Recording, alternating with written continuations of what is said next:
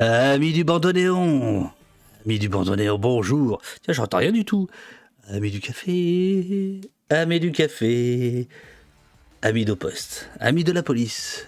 Amis, amis, amis de la révolution de la police. Amis des révolutions.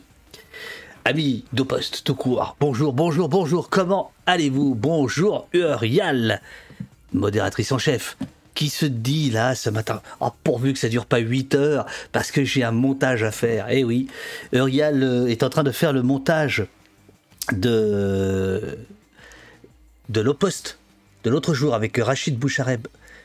Oh, qu'est-ce qui se passe?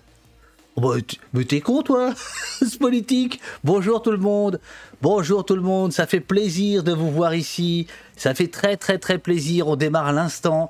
Dans quelques instants, nous allons parler de comment comment nos aïeux, nos ancêtres, nos modèles, nos lumières, nos révolutionnaires de 1789 avaient décidé avaient décidé de révolutionner la police, euh, puisqu'ils vont mettre en place une police citoyenne à la place de la police du roi. C'est un bouquin qui sort en ce moment, qui s'appelle Policier de Paris.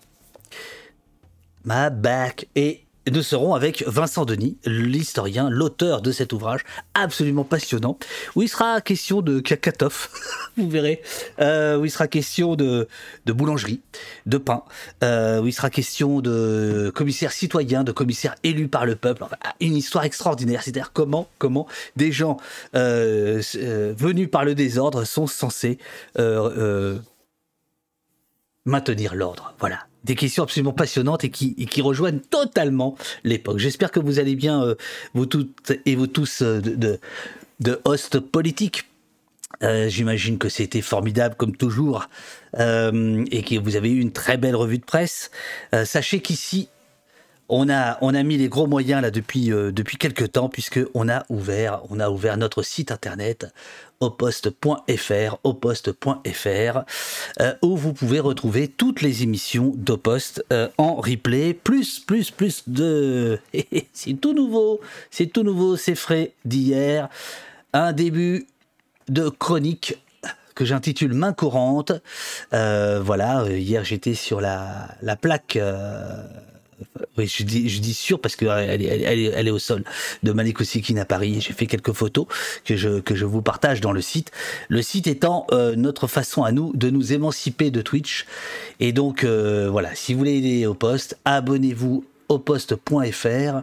Ça coûte moins cher que sur Twitch et euh, surtout, vous ne donnez pas de pognon à Jeff Bezos, mais directement à l'équipe de poste. Je salue d'ailleurs l'équipe de poste, Eurial, Jessie, Nicolas, Olivier, Robin, euh, certains sont là, certains sont pas là, voilà. Euh, merci Koug, merci beaucoup. Euh, merci beaucoup. bonjour, bonjour à tous. Donc l'invité arrive dans, quelques instants. avant vous, si jamais vous restez pas parce que vous avez autre chose à faire ou que l'histoire ça vous intéresse pas trop, sachez qu'on a des rendez-vous de dingue qui arrivent. Demain, demain nous serons au cinéma. Nous serons avec Yannick Cargoat, à cette heure-ci, à 9h, dites-le à Host, ça, peut vraiment l'intéresser. Euh, c'est un livre sur la très, film sur la très grande évasion fiscale. Je vais vous mettre la, bande-annonce, vous allez tout de suite comprendre de quoi il s'agit. Yannick Kerguat, euh, le copain Yannick Kerguat, le film sort aujourd'hui dans toute la France, dans pas beaucoup de salles, précipitez-vous parce qu'il y a assez peu de salles de cinéma. On en parlera avec Yannick demain, qui ont eu le courage euh, de programmer ce film contre, euh, enfin ou sur, enfin contre les évasions fiscales. D'ailleurs, à propos d'évasion fiscale, on vous euh, au poste vous en vous en propose. Regardez, c'est écrit ici là, soutien et dons défiscalisés. Figurez-vous que depuis le 1er décembre, vous pouvez donner un pognon de dingue remboursé par Macron au poste si vous donnez 10 euros au poste et si vous êtes imposable, ça vous coûte en fait 3,40 euros. et oui, vous pouvez défiscaliser vos dons au poste. C'est du délire. C'est le sabotage. Alors bref, je reviens au film de Yannick Cargoat. Yannick sera avec nous demain. Je vous mets la bande-annonce. Ça va vous mettre en choix. Chaque jour, des millions de francs français entrent en Suisse. Il n'y a pas d'argent magique. Ouvrir un compte n'est qu'une formalité. Un nom et une adresse, même fictif pas de paradis fiscal à l'intérieur de l'Union européenne. I think that uh, actually more money is sitting offshore than ever before. Les masses en jeu sont énormes. That is total political crap. Il y a des gens qui ont 10, 20, 30, 50, voire 100 sociétés offshore. Ils s'adaptent toujours aux nouvelles législations. Toujours. Ah, je vois que Host a sorti euh, ses petites croix suisses. Oui, Host, d'une certaine manière, ce film euh, traite de toi, de ce que tu fais de ta caisse. Nous payons tous nos impôts exigés par la loi. We pay the tax that we Rends l'argent, Host. Taxes. Quand tu payes beaucoup, ils payent 2 ou 3 You become a Grenada citizen, you can change your name. Do you offer complex structures for the purpose of minimizing tax? It will be one of the things that's taken into account. Thank you. On se retrouve face à un système de tricherie. Est-ce que j'ai l'air de me sentir mal? Je n'ai jamais eu de compte à l'étranger. 600 milliards d'euros. Les Panama Papers. Tax evasion is a sport that only the very rich can play.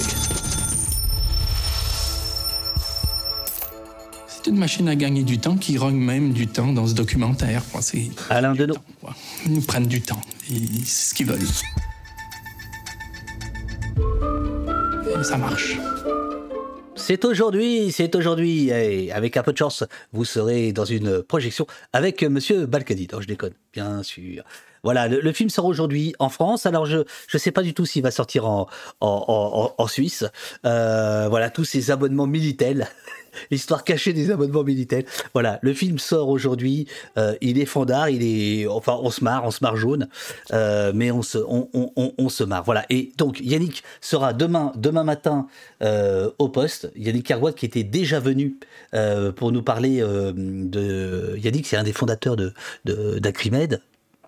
Association critique des médias. Il est également éditeur. Euh, c'est lui qui a, qui a, publié le livre de Serge D'Ignacio euh, sur les, livres de photos de, Serge sur les, sur les gilets jaunes. Yannick était déjà venu au poste. Il revient donc pour la deuxième semaine. Alors, ça, c'est demain. Et alors, vendredi, il va y avoir du sport. Vendredi, il va y avoir du sport. Deux flics seront au poste. L'un, l'un, l'un l'un est un ancien officier de PJ spécialisé dans les stupéfiants. L'autre est capitaine de police, Agnès Nodin. Et tous les deux sont allés voir des lanceurs d'alerte de la police, des flics qui racontent leur mal-être, leur souffrance, la hiérarchie qui presse, les PV qu'on truc, les violences qui tuent, etc., etc. Le bouquin sort ces jours-ci et Fabien euh, sera avec nous, avec Agnès. Euh, ils seront tous les deux là euh, vendredi, vendredi à 9h. Donc là, je vous dis pas, c'est une semaine de dingo. C'est un peu Starsky Edge, oui, absolument. Donc, euh, je vous le rappelle, je vous le rappelle, aujourd'hui, dorénavant, sur oposte.fr, vous avez tous les rendez-vous qui sont prévus, les streams dûment déclarés en préfecture qui s'affichent. vous pouvez même vous inscrire si vous le souhaitez au calendrier euh, d'Opost, comme ça vous avez euh, sur votre calendrier toutes les émissions qui sont prévues. Merci le train de la hype, merci à tous. Euh, et donc vous vous êtes vous êtes les, absolument les bienvenus. L'invité arrive dans deux minutes. Il, pétoche l'historien. Il me dit je n'ai jamais fait Twitch. tu m'étonnes. On va le catapulter dans le 21e siècle. Ça va être rigolo. Ça va être. Bonjour Corinne. Bonjour bonjour à tous. Euh, je vous donne d'autres d'autres nouvelles puisque euh, il y aura d'autres invités euh, qui sont déjà prévus. Il y a Fabrice Arfi qui est qui est prévu. Je crois que c'est le 12. Attendez, je vais vous dire ça pour son bouquin sur la, la, corruption. Ouais, c'est ça. Euh, Fabrice Arfi le 12. Fabrice Arfi de Mediapart, de la maison Mediapart. Le 14, nous serons avec les copains de Framasoft nous serons avec les copains de Framasoft, euh, dont, dont j'ai eu le bonheur d'en croiser un des coprésidents à Lyon, justement, dans la soirée merveilleuse, euh, délicatement préparée par Host et Usul, parce qu'en plus d'être brillant, beau et moderne, le, Host est, est, est, un garçon absolument délicieux. Euh, qui, qui s'inquiète de savoir si vous êtes bien arrivé à l'hôtel, si, si vous n'êtes pas trompé dans le métro, tout ça, il, il vous prend en main, c'est extraordinaire. Et donc, euh, on, a fait un débat autour de pays qui un sage il y a quelques jours, fin novembre.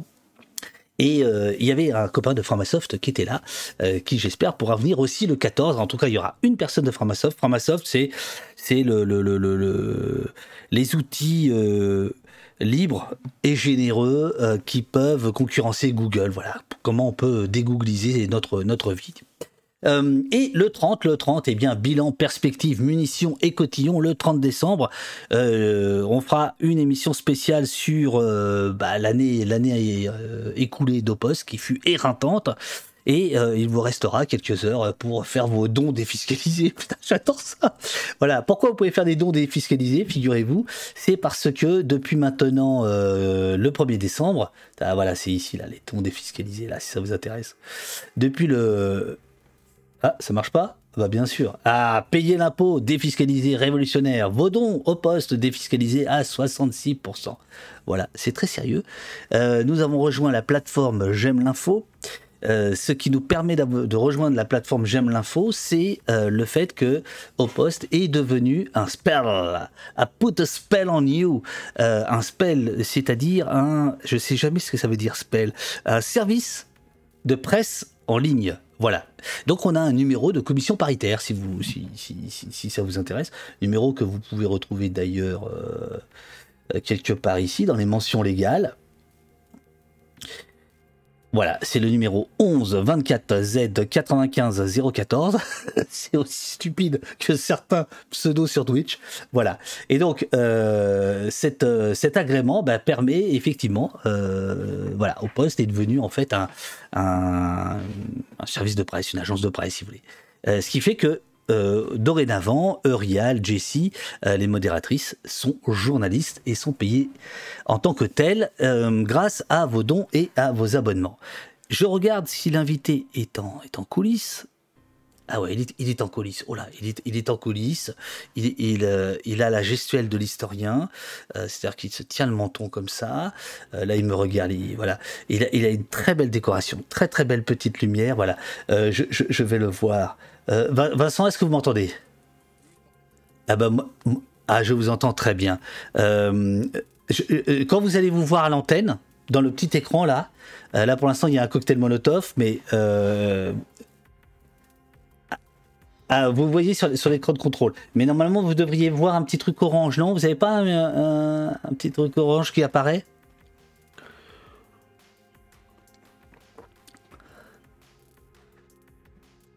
Bon, c'est pas grave. Je, vais vous mettre, je, vais vous mettre à l'antenne dans deux secondes. Attention. 5, 4, 3, 2, 1. Raclement de gorge. Et voici l'invité. Bon, bonjour monsieur l'historien. Bonjour. Est-ce que, est que tout le monde entend euh, Vincent Denis? Est-ce que tout le monde entend Vincent Denis? Je demande au chat, est-ce que vous entendez Vincent Denis, s'il vous plaît, s'il vous plaît, s'il vous plaît, qui a écrit un livre absolument passionnant que j'ai terminé cette nuit, parce qu'il est quand même copié de bouquin. Et eh oui. Et eh oui, et eh oui, c'est ça. Policier de Paris, Vincent Denis, les commissaires de police en Révolution, 1789-1799. Je vous fais une petite. Oui, on l'entend impeccable. C'est super. Ça, ça va, euh, Vincent? Oui, oui, merci. C'est très bien. Euh, non, parce merci que, beaucoup. Parce que hier vous, hier, vous me disiez, oui, c'est une première pour moi Twitch. Alors, effectivement, je vais vous catapulter du, du 18e au 21e siècle. Là. non, non, mais c'est un grand plaisir et vraiment, euh, moi, j'étais très, très, très impatient de, de, de faire l'émission. Donc, euh, non, c'est une première, c'est vrai, parce que j'ai pas l'habitude du format. Comme j'en ai suivi un petit peu, mais j'ai jamais été invité. Donc alors vous voilà, euh, vous, voilà convoqué. J'ai pris des notes sur le, les marque-pages que m'ont offert votre, éditeur. votre éditeur. Bon, je fais une petite présentation rapide. À la Révolution, la police du roi fut chassée par celle du peuple. Élus, les commissaires tenaient l'ordre et rendaient des comptes. Que pouvait bien signifier alors faire la police d'une capitale en révolution? Quel visage les commissaires ont-ils donné à la police révolutionnaire? L'expérience dura dix ans. Au début, j'avais dit quatre ans, parce que je n'avais pas fait gaffe qu'il avait écrit 1799, mais en fait l'expérience va durer dix ans. Elle fut tumultueuse et passionnante pour la première fois. Un livre en retrace les concours, les concours, les contours, le vôtre, le ci-devant, le ci-devant Vincent Denis, déjà repéré pour l'excellent ouvrage collectif, alors là, Histoire des polices en France, chez Belin, sorti au meilleur moment, c'est-à-dire au tout début du grand confinement. Comme les historiens l'appelleront plus tard, ce qui fait qu'il est, il n'a pas eu la publicité qu'il méritait, qui est un ouvrage, qui est un ouvrage extraordinaire, 41 euros, il est cher, mais alors il est lourd, il y a un nombre d'illustrations complètement sidérantes, et c'est un ouvrage collectif euh, auquel vous avez participé, euh, Vincent, ce qui fait que quand j'ai vu que vous sortiez ce livre-là, Policier de Paris, je me suis dit, ouh là là là là, lui, lui, on va le convoquer. Voilà, il est là. Bah, écoutez, merci. Bah, je, vous en prie, je, vous en prie. Je, démarre, euh, je démarre par la fin. Ce que j'ai lu à la toute fin, page 342, si je puis me permettre, parce que je trouve que ça, ça met bien, bien l'ambiance par rapport à l'émission Au Poste. Et euh, ceux qui nous écoutent, là, il y a 600 personnes. Vous avez un gros, vous avez un bel amphi là devant vous, là, d'accord? D'accord. Ça, bon, ça, va la pression Ça ne pose pas de problème. Ouais, ah, bien, bien, bien, bien. Non, non.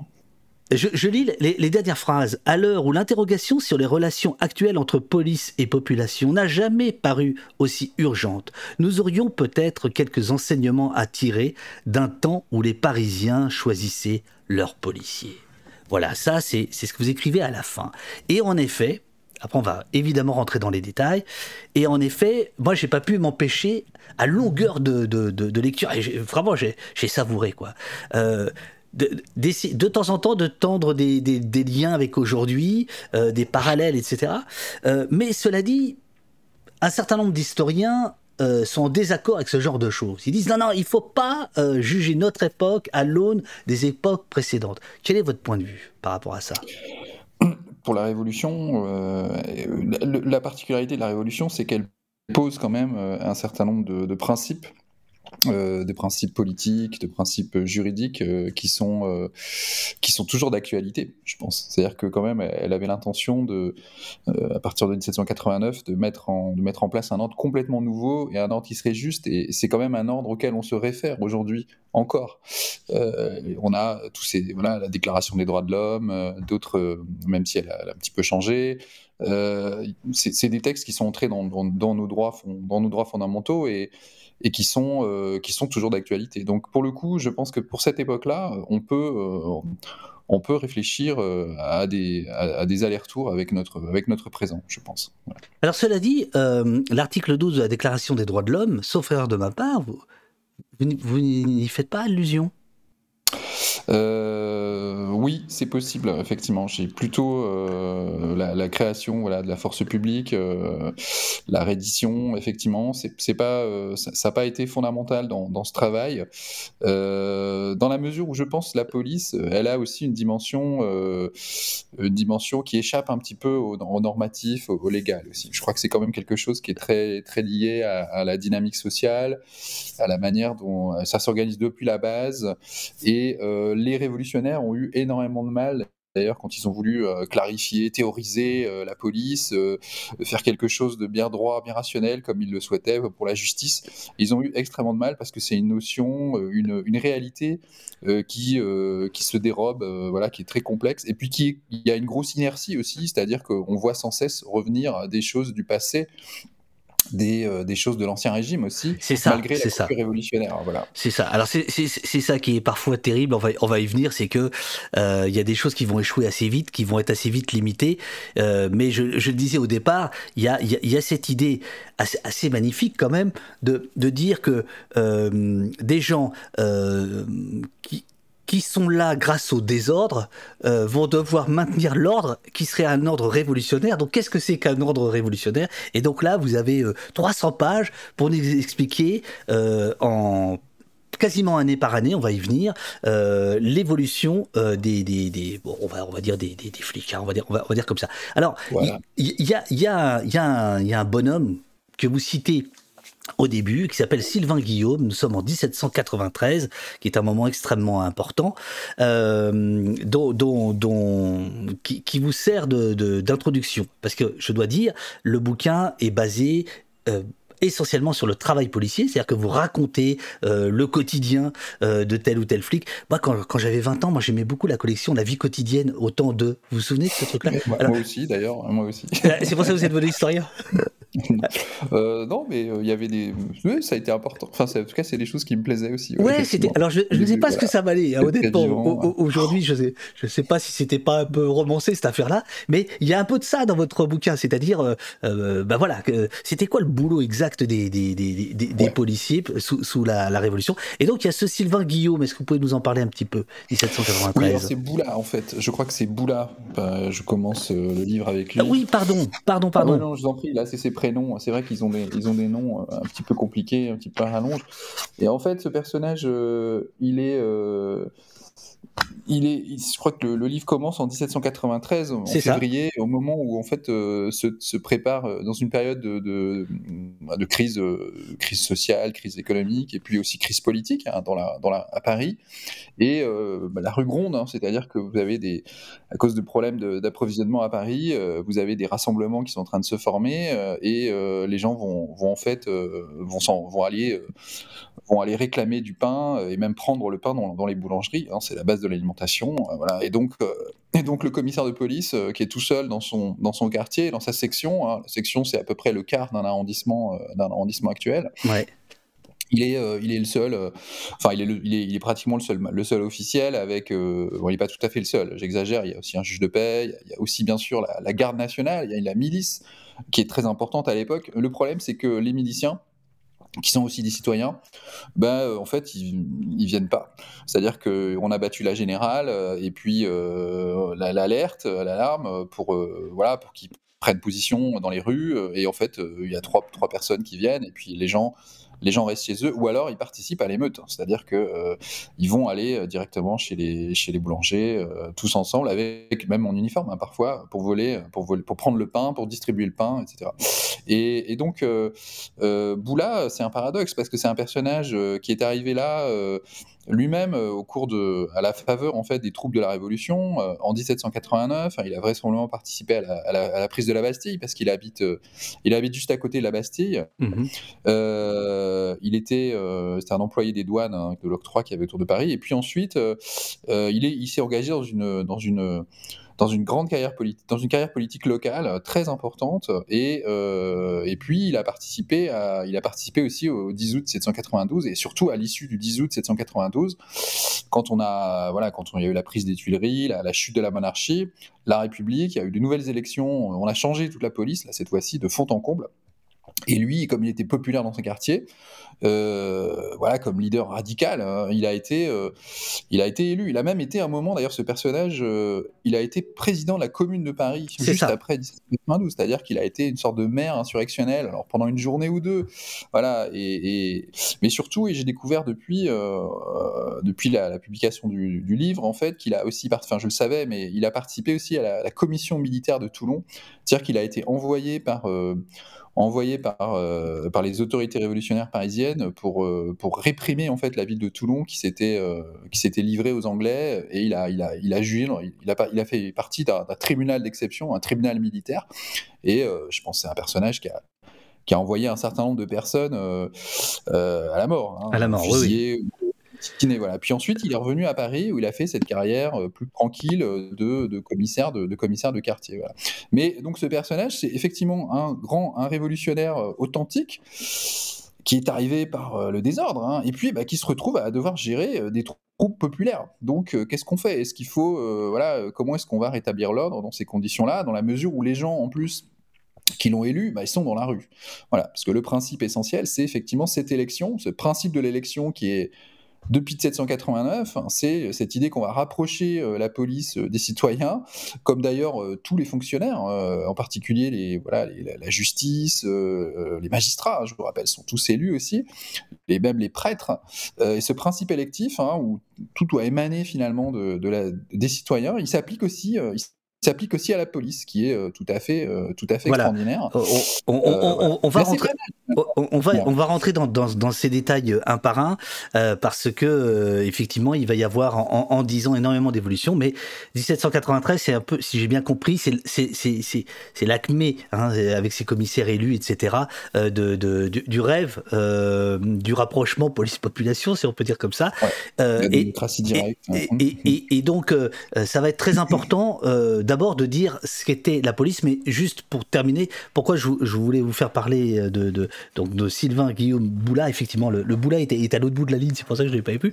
Euh, c'est parce que euh, ça fait partie de l'histoire dans l'histoire, c'est que la question euh, de la police des substances, hein, c'est-à-dire cette police qui devait vérifier la qualité de la viande, qui devait vérifier le poids du pain, etc. Et que, en fait, on se rend compte, enfin, c'était un travail qui était assez considérable, et que c'est en fait en à partir de là qu'il y a la construction d'un ordre public.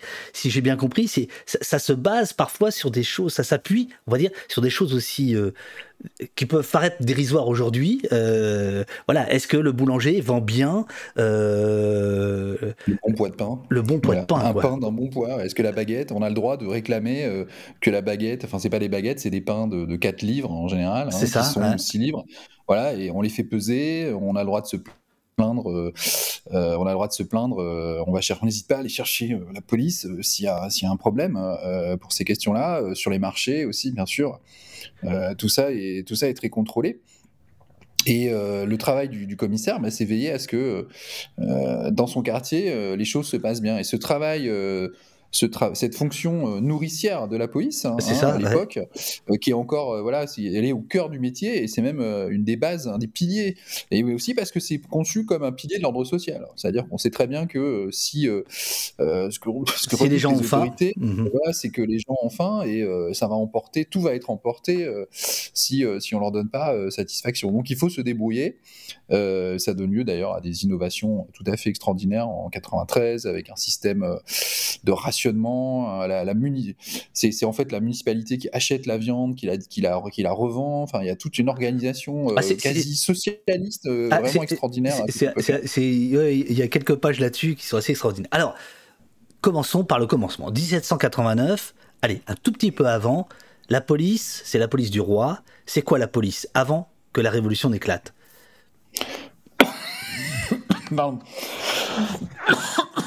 À Paris, à Paris, en fait, alors la police, d'abord, c'est quelque chose de très local. Il n'y a pas de police nationale, il n'y a pas de police, euh, il n'y a même pas de, ministère de la police.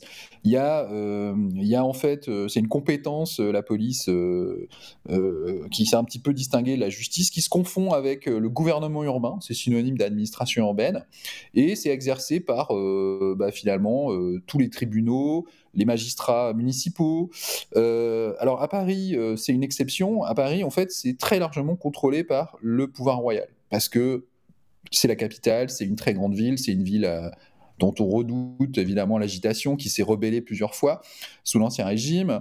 Et donc, vous avez un, magistrat très puissant qui contrôle la majeure partie de la police, pas toute la police, mais euh, qui s'appelle le lieutenant général de police. C'est ça. Et euh, qui s'appuie voilà, sur, euh, sur 40 des auxiliaires, qui sont alors notamment 48 commissaires, enquêteurs qui dépendent du, tribunal du Châtelet, des, une vingtaine d'inspecteurs aussi, qui sont eux-mêmes à la tête d'équipes de, en fait, secrètes, d'indicateurs, d'hommes de main, de, de secrétaires, etc.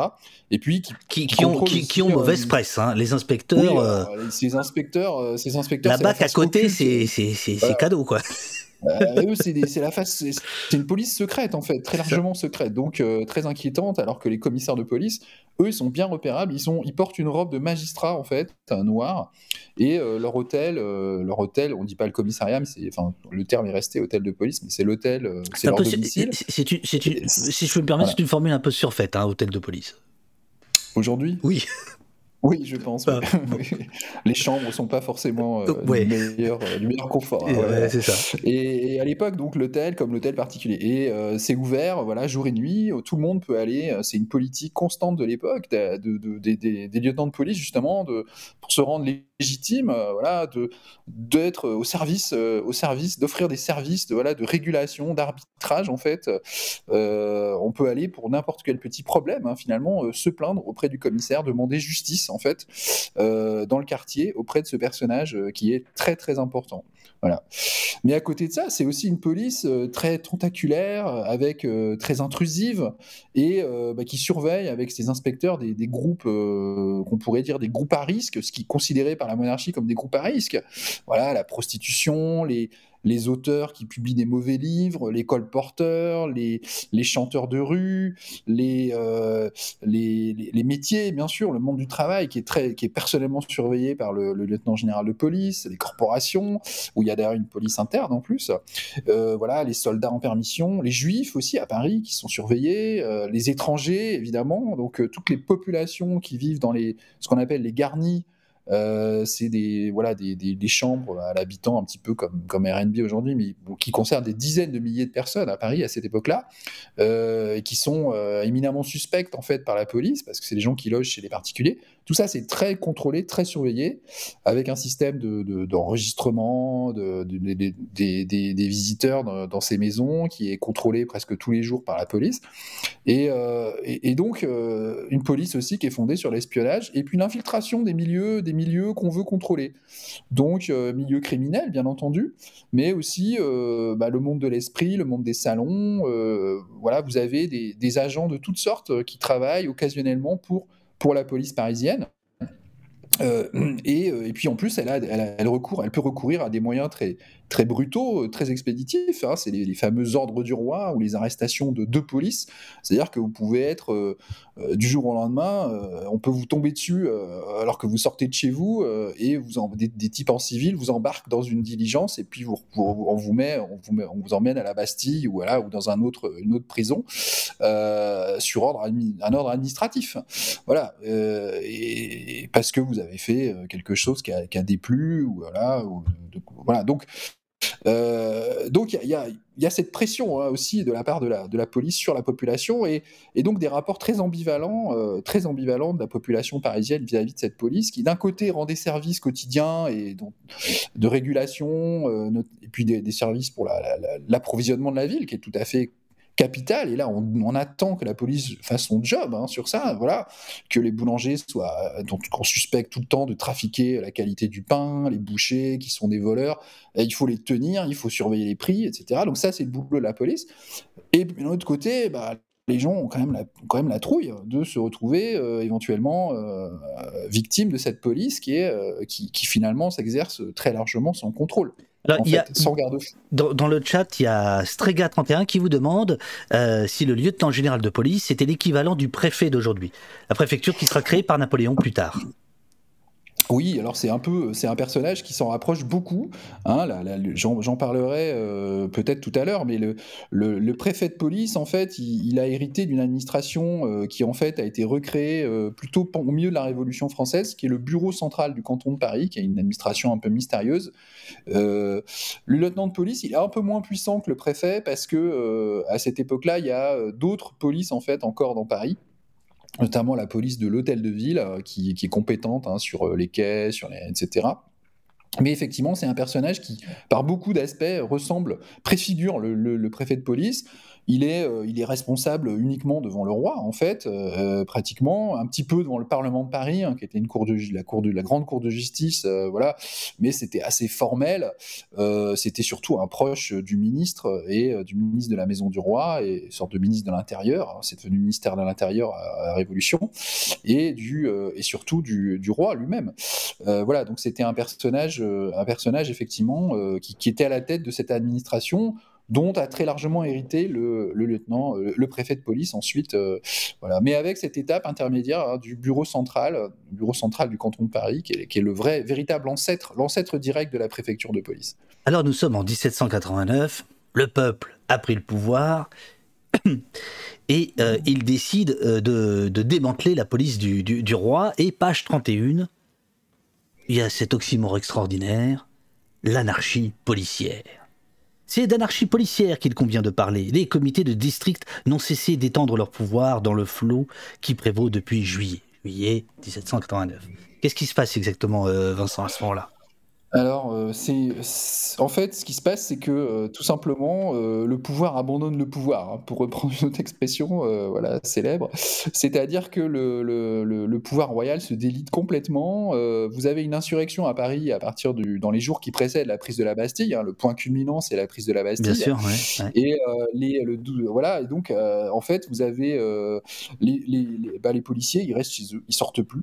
Les inspecteurs disparaissent du des radars, des archives, on les voit plus à partir du 4 juillet et on les reverra plus pendant des années. Voilà.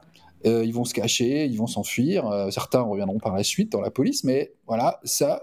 Et puis le lieutenant de police, il remet lui-même sa démission au roi le 14 juillet parce qu'il a le sentiment d'avoir euh, failli, évidemment, et incapable de... Il ne contrôle plus Paris. Et puis, localement, vous avez des, des comités, en fait, qui se forment dans les, dans des quartiers, dans les circonscriptions électorales, en fait, c'était des, assemblées électorales qui avaient été créées pour les États généraux. Hein, bon, c'est un petit peu compliqué pour les États généraux. Il y, a des cartes à la fin de, votre ouvrage. Et, donc, c'est ces assemblées, elles siègent en permanence et euh, c'est une forme de, bah, c'est une forme de démocratie locale. Alors une démocratie quand même bien sage et plutôt, euh, voilà, plutôt notable. Mais euh, ces gens-là, bah, ils décident de prendre en main la police de leur quartier de façon collective. Voilà. Mais anarchie aussi parce que il euh, n'y a pas d'unité, il euh, y a pas de, il y a, une commune, une municipalité insurrectionnelle, bon, qui, est créée à ce moment-là, euh, mais qui, qui a un contrôle quand même très, très, très modeste en fait sur ce qui se passe dans chaque quartier, et chacun organise un petit peu comme il le souhaite sa, sa police pour faire régner l'ordre dans ces, dans ces semaines, les premières semaines de la Révolution. et puis il y a des trucs, des morceaux aussi de l'ancienne police du Châtelet bah, qui existent toujours parce qu'on les a pas supprimés. Et ça, ça va prendre plusieurs années. En particulier, bah, les commissaires au Châtelet, par exemple, ils voilà, euh, euh, là, Vincent, il faut peut-être préciser ce que c'est que les commissaires du Châtelet qui reviennent beaucoup. Euh, c'est justement une persistance de, de, de, de l'ancien régime. De l'ancien régime, c'est ça. Voilà, donc ça, c'est les, les, les officiers, c'est les, les, officiers de police de l'ancien régime. Et donc on dit du Châtelet parce que c'est le tribunal, hein, c'est ça, en fait. Voilà, ils dépendent du tribunal, ils travaillent en fait pour le lieutenant de police et puis pour les, les tribunaux du Châtelet, il y avait un tribunal civil avec le lieutenant civil, tribunaux criminels, tribunal criminel, voilà. Et euh, eux, ils avaient, euh, ils, c'était, euh, c'était des personnages essentiels pour l'ordre public parisien sous l'ancien régime. Alors la particularité, eux, c'est quand même qu'ils sont, ils sont propriétaires de leur de leur charge en fait. C'est-à-dire que ça c'est une caractéristique de l'ancien régime qui va disparaître après.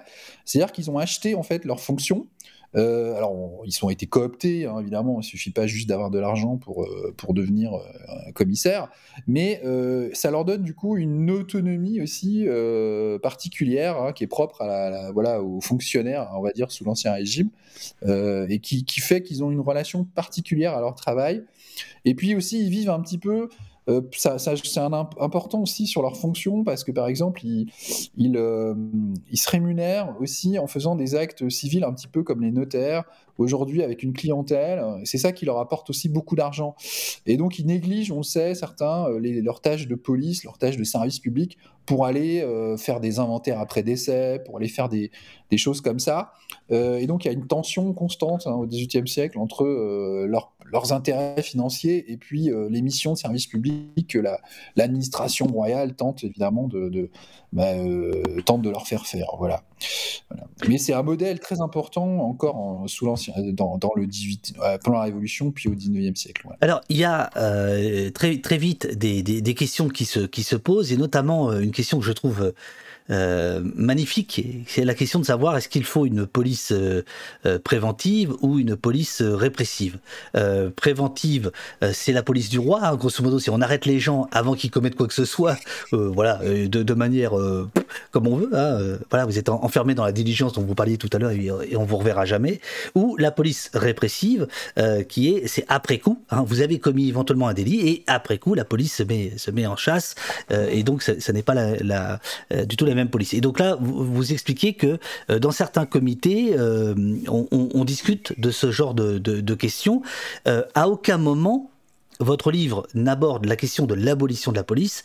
Est-ce que ça veut dire que ça n'a jamais été posé, cette question, chez les révolutionnaires, chez les citoyens de 1789 Est-ce que certains ont dit aucune police, zéro police ou, ou ça n'est pas apparu? Non, j'ai jamais trouvé vraiment de, de, choses explicites comme ça considère quand même que, euh, que la police, elle doit faire corps avec le, elle doit faire corps avec la population. Et justement, la, solution, bah, c'est le principe de l'élection. C'est-à-dire que la police, euh, avant 1790, pendant un an, hein, pendant qu'il y a ces, districts, il y a une situation temporaire à Paris, où on va continuer à fonctionner avec euh, ce qui, les institutions qui sont créées, qui sont apparues spontanément pendant la révolution de, de l'été 89. Ces comités, voilà, sorte de ces comités de district. Ben, en fait, c'est pas des professionnels, c'est des gens qui, il n'y a pas un commissaire de police qu'on peut identifier clairement. En fait, c'est à tour de rôle un citoyen qui, euh, pendant euh, quelques, quelques jours, quelques semaines, euh, parfois quelques mois, bon, quand même, qui, qui exerce ces fonctions-là. Et les districts les plus démocratiques, parce qu'il y a des districts de gauche et des districts de droite, et les districts démocratiques, les, bah, ils sont très attachés à ça, et ils vont tout faire, par exemple, pour embêter, pour s'opposer aux tentatives de centralisation, voilà, de la part de la, de la mairie de Paris. Il y a une mairie qui se met en place avec notamment un personnage bon, très important. Il y a un maire de Paris qui s'appelle Bailly, et surtout son, le numéro 2, le vrai l'homme fort, c'est euh, Lafayette qui dirige la garde nationale parisienne et qui, lui, bon, a, évidemment des ambitions euh, euh, de centralisation, d'ordre dans Paris. Et donc, bah, il pense qu'il faut mettre au pas, euh, il faut mettre pas ces, districts et il, faut, transformer cette police en police professionnelle. Donc le débat, il est plutôt sur police citoyenne ou police professionnelle, avec, et finalement, il est tranché bah, par l'Assemblée nationale, sous l'influence d'ailleurs de Lafayette, etc., en 1790, où on dit, bah, non, euh, on rétablit un commissaire fixe. Alors, il va être élu, mais c'est un ça va devenir, c'est quelqu'un qui est salarié, ce qui n'était pas le cas auparavant. Hein. C'était une fonction, euh, voilà, bénévole. Là, c'est quelqu'un qui va être élu et qui va être salarié et qui va se, consacrer à plein temps euh, pour deux ans euh, à, cette fonction, un peu comme un, comme un élu local. Il n'y a pas de distinction d'ailleurs entre les fonctions administratives et les fonctions politiques, euh, comme nous on le fait aujourd'hui. Oui, oui. on, verra que, on verra que dix ans plus tard, tout ça, tout ça est, balayé puisque il y aura l'étatisation de, la police. Mais il y a effectivement ce, ce moment-là où il y a à la fois presque une police amateur, on pourrait dire, ça, en tout cas pas professionnel, euh, et où euh, les policiers sont élus. Alors c'est quand même, c'est pas une élection ouverte à tout le monde. Hein. Bon, déjà les femmes ne votent pas, etc. Ça on le sait. Euh, mais c'est bon, il y a une forme de démocratie. Grosso modo, ça rappelle un petit peu le système américain actuel où les shérifs sont élus par le par le les, les, les, les, citoyens. Il y a des il y a des campagnes électorales. C'est assez fandard quand on va là-bas et de, de voir des, voter pour moi, shérif machin, etc. Bon bref. Procureur, ouais. Oui, absolument absolument. Euh, mais, mais, ce serait bien, Vincent, que vous nous expliquiez pourquoi, puisque ça s'est complètement perdu, quels étaient les arguments de ceux qui disaient il ne faut pas une police professionnelle euh, Et même qui disaient, parce que c'est ce qu'on comprend dans votre bouquin, c'est qu'en fait, comme ce n'est pas une police professionnelle, il y a une grosse rotation. Et euh, quels sont les arguments des défenseurs de cette, de cette idée-là? De l'idée d'une police complètement citoyenne. Ouais. Bah, en fait, que on va créer on va créer euh, un groupe de fonctionnaires euh, qui va vouloir confisquer, euh, qui va vouloir, qui va, qui va se retrouver aux ordres du pouvoir politique. Et, donc le, contrôle citoyen, c'est quelque chose d'essentiel. Donc il doit être constant. Et il y a cette idée aussi que il y a des intérêts. C'est un groupe qui va avoir, qui va, qui va poursuivre ses propres intérêts au lieu de, au lieu de, d'être responsable devant les, devant les citoyens. Euh, donc, y a une, on, va, on va perdre la proximité aussi. Euh, ça, c'est des arguments qu'on voit au moment de la, réforme municipale en 1790. Euh, avec, alors, j'ai pas retrouvé, il y a eu des projets assez élaborés, des, projets alternatifs hein, de réforme municipale ultra démocratiques. alors, mais c'est des choses qu'on va voir ressurgir euh, en 92-93, au moment où il y aura la, poussée des sans-culottes et, euh, les commissaires citoyens. Donc on va, on va, on va quand même voir revenir ces, idées démocratiques. Voilà, voilà. Mais attendez, Vincent, vous avez un petit peu de temps là oui, oui. Ah, voilà, non, on, va, on prend le temps. Euh, euh attendez, non mais je vous en prie. Non mais c'est des années de boulot, donc euh, on va pas régler ça. Avec grand plaisir. On va pas régler, hein, on, va pas régler ça en une demi-heure. Attendez, attendez, vous êtes au poste là. Vous, savez pas combien, de, vous savez pas combien de temps vous allez rester.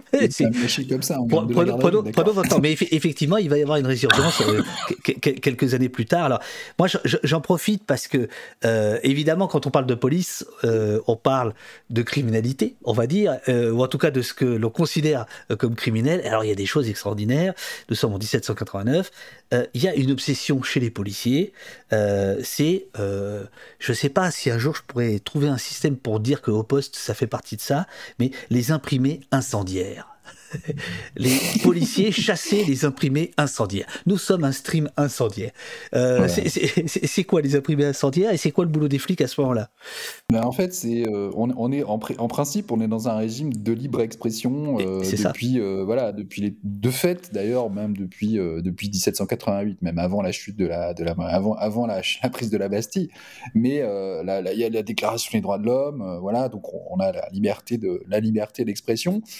Bon, à condition quand même de pas évidemment euh, de pas de pas de, pas euh, empiéter sur la, liberté des autres. Et donc euh, le problème, c'est que la police, elle est chargée de, faire appliquer ces principes dans d'ailleurs un, grand, un grand flou, un grand vide législatif hein, pendant longtemps. Et, et, donc, les gens peuvent, par exemple, quand vous avez, quand vous imprimez un texte, vous avez, vous devez mettre la, faire figurer la, le nom de l'imprimeur au moins. bon, il y a beaucoup de pseudonymes après pour les auteurs, mais le nom d'imprimeur de façon à ce qu'on puisse éventuellement se retourner a posteriori, il n'y a plus de censure, mais poursuivre les gens devant un tribunal si les écrits sont diffamatoires. Voilà, aussi sont. Mais l'écrit incendiaire, c'est vraiment un truc des policiers. C'est, euh, pour le c'est préventif, c'est-à-dire, ça va être beaucoup utilisé par Lafayette et la garde nationale aussi, bah, c'est ce qui est susceptible de créer un trouble à l'ordre public. Alors vous voyez du coup susceptible de créer un trouble, ça ne veut pas dire que le, trouble va vraiment être créé, mais euh, ça permet euh, ça permet éventuellement bah, d'arrêter de saisir euh, des textes, voilà des, journaux, des, des, gens aussi qui lisent. On a des, des, gens qui lisent à voix haute aussi dans, dans les lieux publics des, des journaux, des tracts, des pamphlets et, et, donc on peut on peut préventivement il y, a même un qui se, il y en a même un qui se fait arrêter parce qu'il recopie une affiche. Ah oui, ça c'est pendant la. C'est plus tard. La, voilà, ça c'est pendant la, au moment de la fuite de Varennes, voilà, la crise de Varennes, c'est ce 91 où il y a un groupe euh, ultra démocrate qui s'appelle les Cordeliers, euh, et le club des Cordeliers, qui, qui, ont mis des affiches où ils demandent eux la, la, mise en arrestation de Louis XVI, euh, voilà, euh, un changement de régime. Donc c'est très très très dangereux pour la monarchie constitutionnelle. Et, et ce jeune homme, effectivement, lui, il est carrément en train de recopier l'affiche.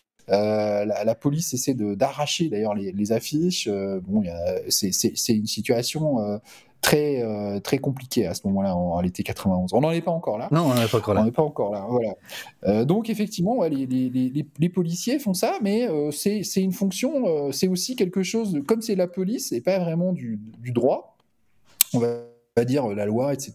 Ben, en fait, ça dépend beaucoup de l'endroit où vous vous trouvez. Donc, si vous êtes euh, de la personnalité du commissaire et de lui, euh, de, sa, de son orientation politique, euh, déjà on voit arriver un petit peu la politisation aussi de ces, de ces commissaires. Euh, qui, euh, bah, qui sont chargés de, d'inventer en fait euh, des normes, parce qu'il y a, y a le silence sur des, questions très compliquées comme ça, la liberté d'expression ou encore les mœurs, hein, par exemple sur les mœurs, sur la prostitution, il y a un vide législatif, il n'y a pas de, il a pas de, l'Assemblée nationale a, toujours pas fait de, nouvelles lois. Donc, par exemple, la prostitution, bah, selon les quartiers que vous trouvez dans Paris, elle est euh, parfaitement euh, tolérée, voilà, ou au contraire, elle va être réprimée, en particulier la prostitution de rue. Donc j'ai vu par exemple une, je l'exemple d'une prostituée, enfin on comprend que c'est une prostituée, elle vient voir, c'est une dame qui vient voir euh, le, le, commissaire de police pour réclamer le paiement de un paiement parce que son un, un client qui est venu chez chez elle, explique, euh, plusieurs heures, il a refusé de la payer. Alors on dit jamais euh, prostitution, euh, sexe, etc., mais on comprend très bien. Et le commissaire va saisir d'ailleurs la montre de ce monsieur en guise de paiement en, attendant qu'il revienne avec l'argent qu'il doit voilà, à, cette, dame. Alors qu'ailleurs, on va avoir au contraire des, bah, rafles, on va avoir des, des, une répression euh, très très très très dure. C'est au commissaire localement hein, qui a une, des grands pouvoirs de, de définir en fait euh, ce qui ce qu'est l'ordre public. À, propos, à propos Vincent Denis, je, je, me permets une petite incise et, et, un saut dans le temps, mais c'est pour moi important. Hein. Il en va de l'honneur de ma de ma, euh, de ma famille. Euh, page 291. Euh, vous Vous voyez bien à quoi je fais allusion. Hein. Je pense que c'est un piège, vous avez voulu me tendre. Page 291. On lit euh, un procès verbal. Je préviens le citoyen Volquin que depuis huit jours, le nommé l'archevêque, portant le nom de Guillot, est venu deux fois chez moi accompagné de la citoyenne Marguerite Riboutier, dite Dufresne femme publique demeurant rue des Jardins numéro 5, avec lequel elle a reçu, suivant son rapport, et ont soupé ensemble, etc. etc. Euh, je, voilà. je, je sais pas. Je, je, je sais pas. Je sais pas si Marc. Et, et, voilà. Et alors lui, c'est un voleur, c'est un repris de justice, c'est un, un, type pas bien. voilà. ça m'a beaucoup fait rigoler. Mais effectivement, euh, sur, sur, sur, sur, la, sur la, comment dirais-je, sur la, oui, quelle famille? sur la comment dirais-je euh, sur la prostitution euh, c'est assez étrange hein, de, de, voir que en 1789 euh, vous venez de le dire c'est pas quelque chose de très très très euh, surveillé et, par contre ça va ça va ça va monter en puissance et ça va devenir une priorité policière Ouais, sous le directoire. C'est ouais, ça, sous, sous, sous, voilà, sous, le, directoire. Ça, c'est les mœurs. Mais c'est la question des mœurs. Ça, on, va, on va y venir. Euh, page, ouais. euh, page 37, le cahier des doléances. Euh, vous nous dites les cahiers, de, les, les cahiers de doléances parisiens et les débats qui ont entouré leur rédaction 1789 portent la marque d'une volonté de réforme radicale de la police, quoique assez brouillonne. La demande la plus claire en ce domaine est celle de confier la police à la municipalité, elle-même élue, exprimée par quatre districts. Donc c'est quand même euh, chez les révolutionnaires une question importante, quoique brouillonne, si je, si, si, si je vous lis, euh, que la question de la police. C'est à, cause de- que- à cause des agissements de la police du roi? Oui, alors il y a un rejet euh, viscéral de, euh, de la police, euh, de la police du roi, et, et en particulier des aspects les plus controversés, les lettres de cachet, la, censure, la police de la librairie. ça, c'est des, des choses qui sont détestées. Le fait aussi que cette police dépende, dépende uniquement du roi, qu'elle soit faite par ce qu'on appelait des des bureaucrates. La bureaucratie, euh, c'est le terme, un terme qui apparaît à ce moment-là, euh, euh, quelques années avant la, la chute de la- l'ancien régime. Et une police un peu occulte, voilà, qui qui soit pas transparente, c'est quelque chose de considéré comme très inquiétant. Je pense d'ailleurs qu'ils trouveraient assez inquiétant la police actuelle euh, par, rapport à ce qu'ils attendaient, par rapport Ouais. à, voilà, parce que c'est une énorme machine étatique et je pense qu'ils il- il- c'est pas du tout ce qu'ils prévoyaient je faire, je pense. Et, euh, et donc euh, la solution, c'est euh, c'est le retour à, à la police municipale, tout simplement. Et, et ça d'ailleurs, ça va être quelque chose qui va durer en France hein, jusqu'à pratiquement jusqu'à la Seconde Guerre mondiale. Dans- voilà, euh, c'est une police. euh, La police urbaine, c'est avant tout la, la- fonction qui appartient au maire et qui est sous les ordres de la municipalité. Euh, donc euh, eux, c'est- se raccroche à, ceci. C'est pas c'est pas très très ambitieux. C'est pas très, c'est pas intellectuellement parce qu'en fait c'était un petit peu ce qui existait euh, finalement à la fin du Moyen Âge ou dans les siècles précédents sous l'Ancien Régime, même si ça avait été grignoté un petit peu et surtout à Paris où c'était complètement passé sous le sous l'autorité donc de, voilà de, du pouvoir royal, de, de magistrats qui étaient qui étaient pas du tout élus mais qui étaient des, professionnels. Euh, voilà, donc c'est ça, c'est ça en fait qui, qui veulent mettre en place. Et puis euh, ils sont, euh, ils sont opposés à des pratiques, des pratiques arbitraires. Alors ça, c'est la grande, la grande obsession, l'arbitraire. Donc, il faut faut qu'il y ait des garde-fous judiciaires. Voilà. Le, problème, ça va être comment est-ce qu'on va concilier l'efficacité policière avec les garanties juridiques. Par exemple, si on supprime les ordres du roi, euh, voilà, c'est, qui étaient quand même les moyens d'appréhender les, voleurs, hein, en fait, les, ordres de police hein, notamment. Euh, est-ce qu'on va, est-ce qu'il va falloir s'appuyer sur des formes judiciaires qui sont quand même très lourdes pour pouvoir faire une simple arrestation euh, Sinon, sinon, si on attend les, gens, les gens qu'on recherche pour, des délits, voilà, de, droit commun, ils vont s'enfuir. Donc, il va falloir réfléchir à des moyens juridiques pour, euh, pour pouvoir euh, arrêter euh, les gens, mais tout en respectant effectivement ces, nouveaux principes qui sont issus de la Déclaration des droits de l'homme et puis des, principes de, de 89 plus largement. On comprend, et on va vite passer à 1790, mais on comprend fin 1789 que euh, il y a une capacité de résistance de l'institution policière. C'est-à-dire que les révolutionnaires ne peuvent pas balayer la police d'un revers de manche. Euh, on vient de le comprendre avec les commissaires du Châtelet qui, qui, qui, qui, qui perdurent, etc. Euh, c'est la faute des citoyens ou c'est la force euh, de l'institution policière? Ben, vous avez dit le peuple est au pouvoir euh, en 89, pas vraiment. Pas vraiment. Hein. C'est que voilà, le peuple, le peuple, il a été, euh, a été un petit peu euh, trahi de ce, de ce point de vue-là. En fait, vous avez, vous avez une Assemblée nationale qui est quand même, voilà, qui, qui est issue des qui est issu des, des, des, États généraux et euh, qui est quand même euh, qui est pas euh, qui, est pas si radical ou en tout cas qui est pas du tout dominé par les radicaux. Et donc on cherche à mettre en place une monarchie constitutionnelle tempérée bon certes libérale mais un peu à, l'anglaise.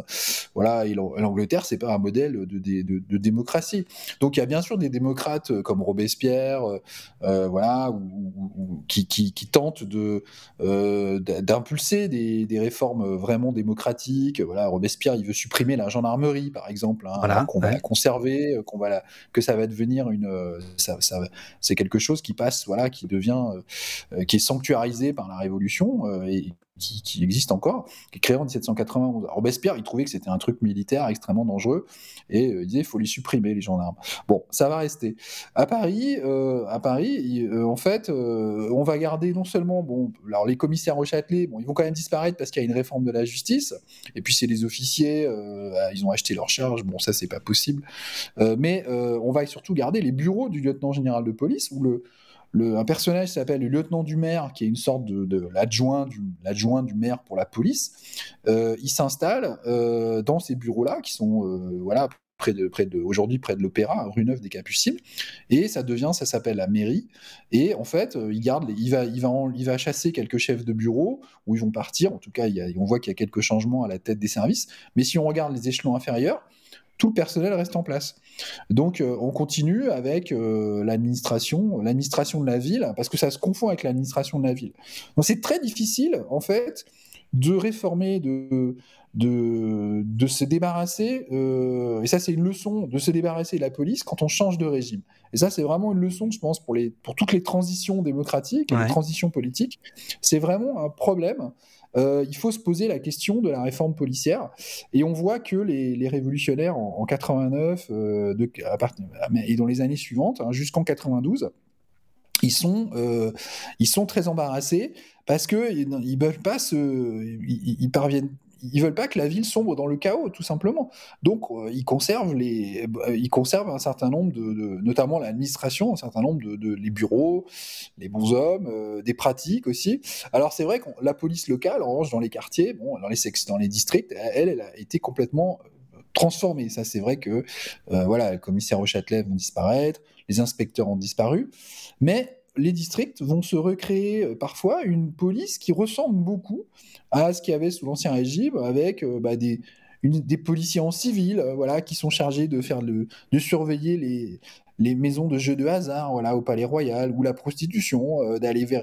On vérifie toujours. Euh, Moi, j'aime bien le, Palais Royal, je, l'aime beaucoup. Hein. Il, revient souvent. c'est vraiment le, truc mal famé, quoi. Les grilles du Palais ah, Royal. extraordinaire. Hein. Extraordinaire.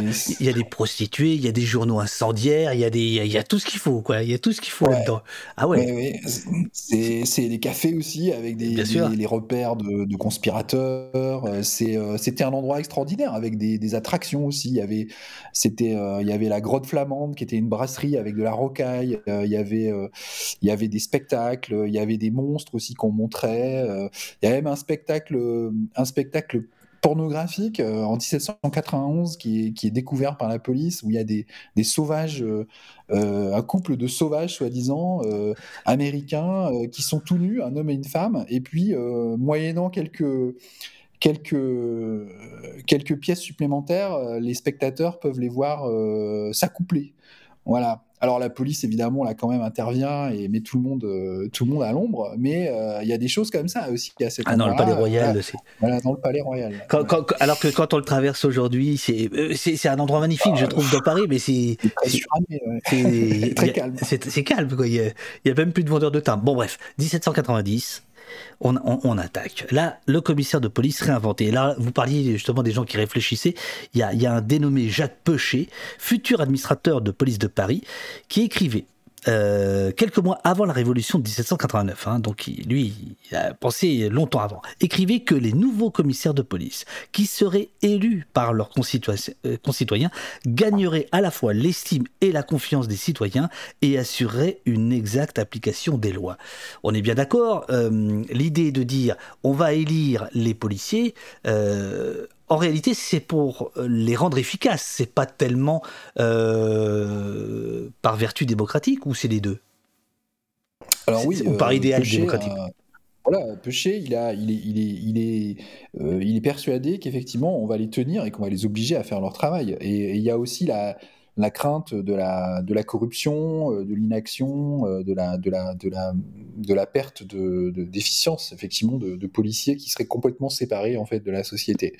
Euh, c'est une façon, c'est la, la, hein, la, nécessité de rendre des comptes, voilà, qui est une notion qu'on voit vraiment apparaître à ce moment-là, qui est au cœur, encore aujourd'hui, des réflexions sur la, la police. c'est l'idée qu'ils doivent rendre des comptes, et, rendre des comptes, c'est bah, c'est effectivement faire son travail. Voilà. Donc, pour pêcher, ça, passe par ce, ce type de réforme, effectivement. Euh, voilà. Alors, il y a euh, page, page 55, euh, ce passage que je trouve très, très éclairant l'exercice de la police par les commissaires de district. Donc, on est d'accord, on pourrait presque parler de police de proximité si on voulait faire un, petit, un, lien avec aujourd'hui. Euh, euh, attendez, l'exercice de police par les commissaires de district à tour de rôle représente l'alternative la plus radicale, une police sans policiers. Comme corollaire de cette destruction programmée d'un corps de professionnels, les plus maximalistes demandent la suppression de toute exigence de formation juridique ou de compétences préalables, s'en remettant implicitement au bon sens et à l'exécution docile des lois et règlements les présupposés partagés révèlent l'existence d'une défiance très forte contre le processus de professionnalisation policier, largement avancé dans la capitale, mais aussi ébauché dans plusieurs grandes villes du royaume au cours des dernières années de l'Ancien Régime. Alors évidemment, on a, on a un peu abordé ça, mais là, j'avoue que j'ai vachement de mal à transposer par rapport à aujourd'hui, si je reprends votre conclusion. Parce qu'à la limite, celui qui nous parle du bon sens, c'est Darmanin. Ah, il nous parle du bon sens du, boucher charcutier de Tourcoing. Euh, là, c'est pas ce qu'ils ont en tête, les révolutionnaires.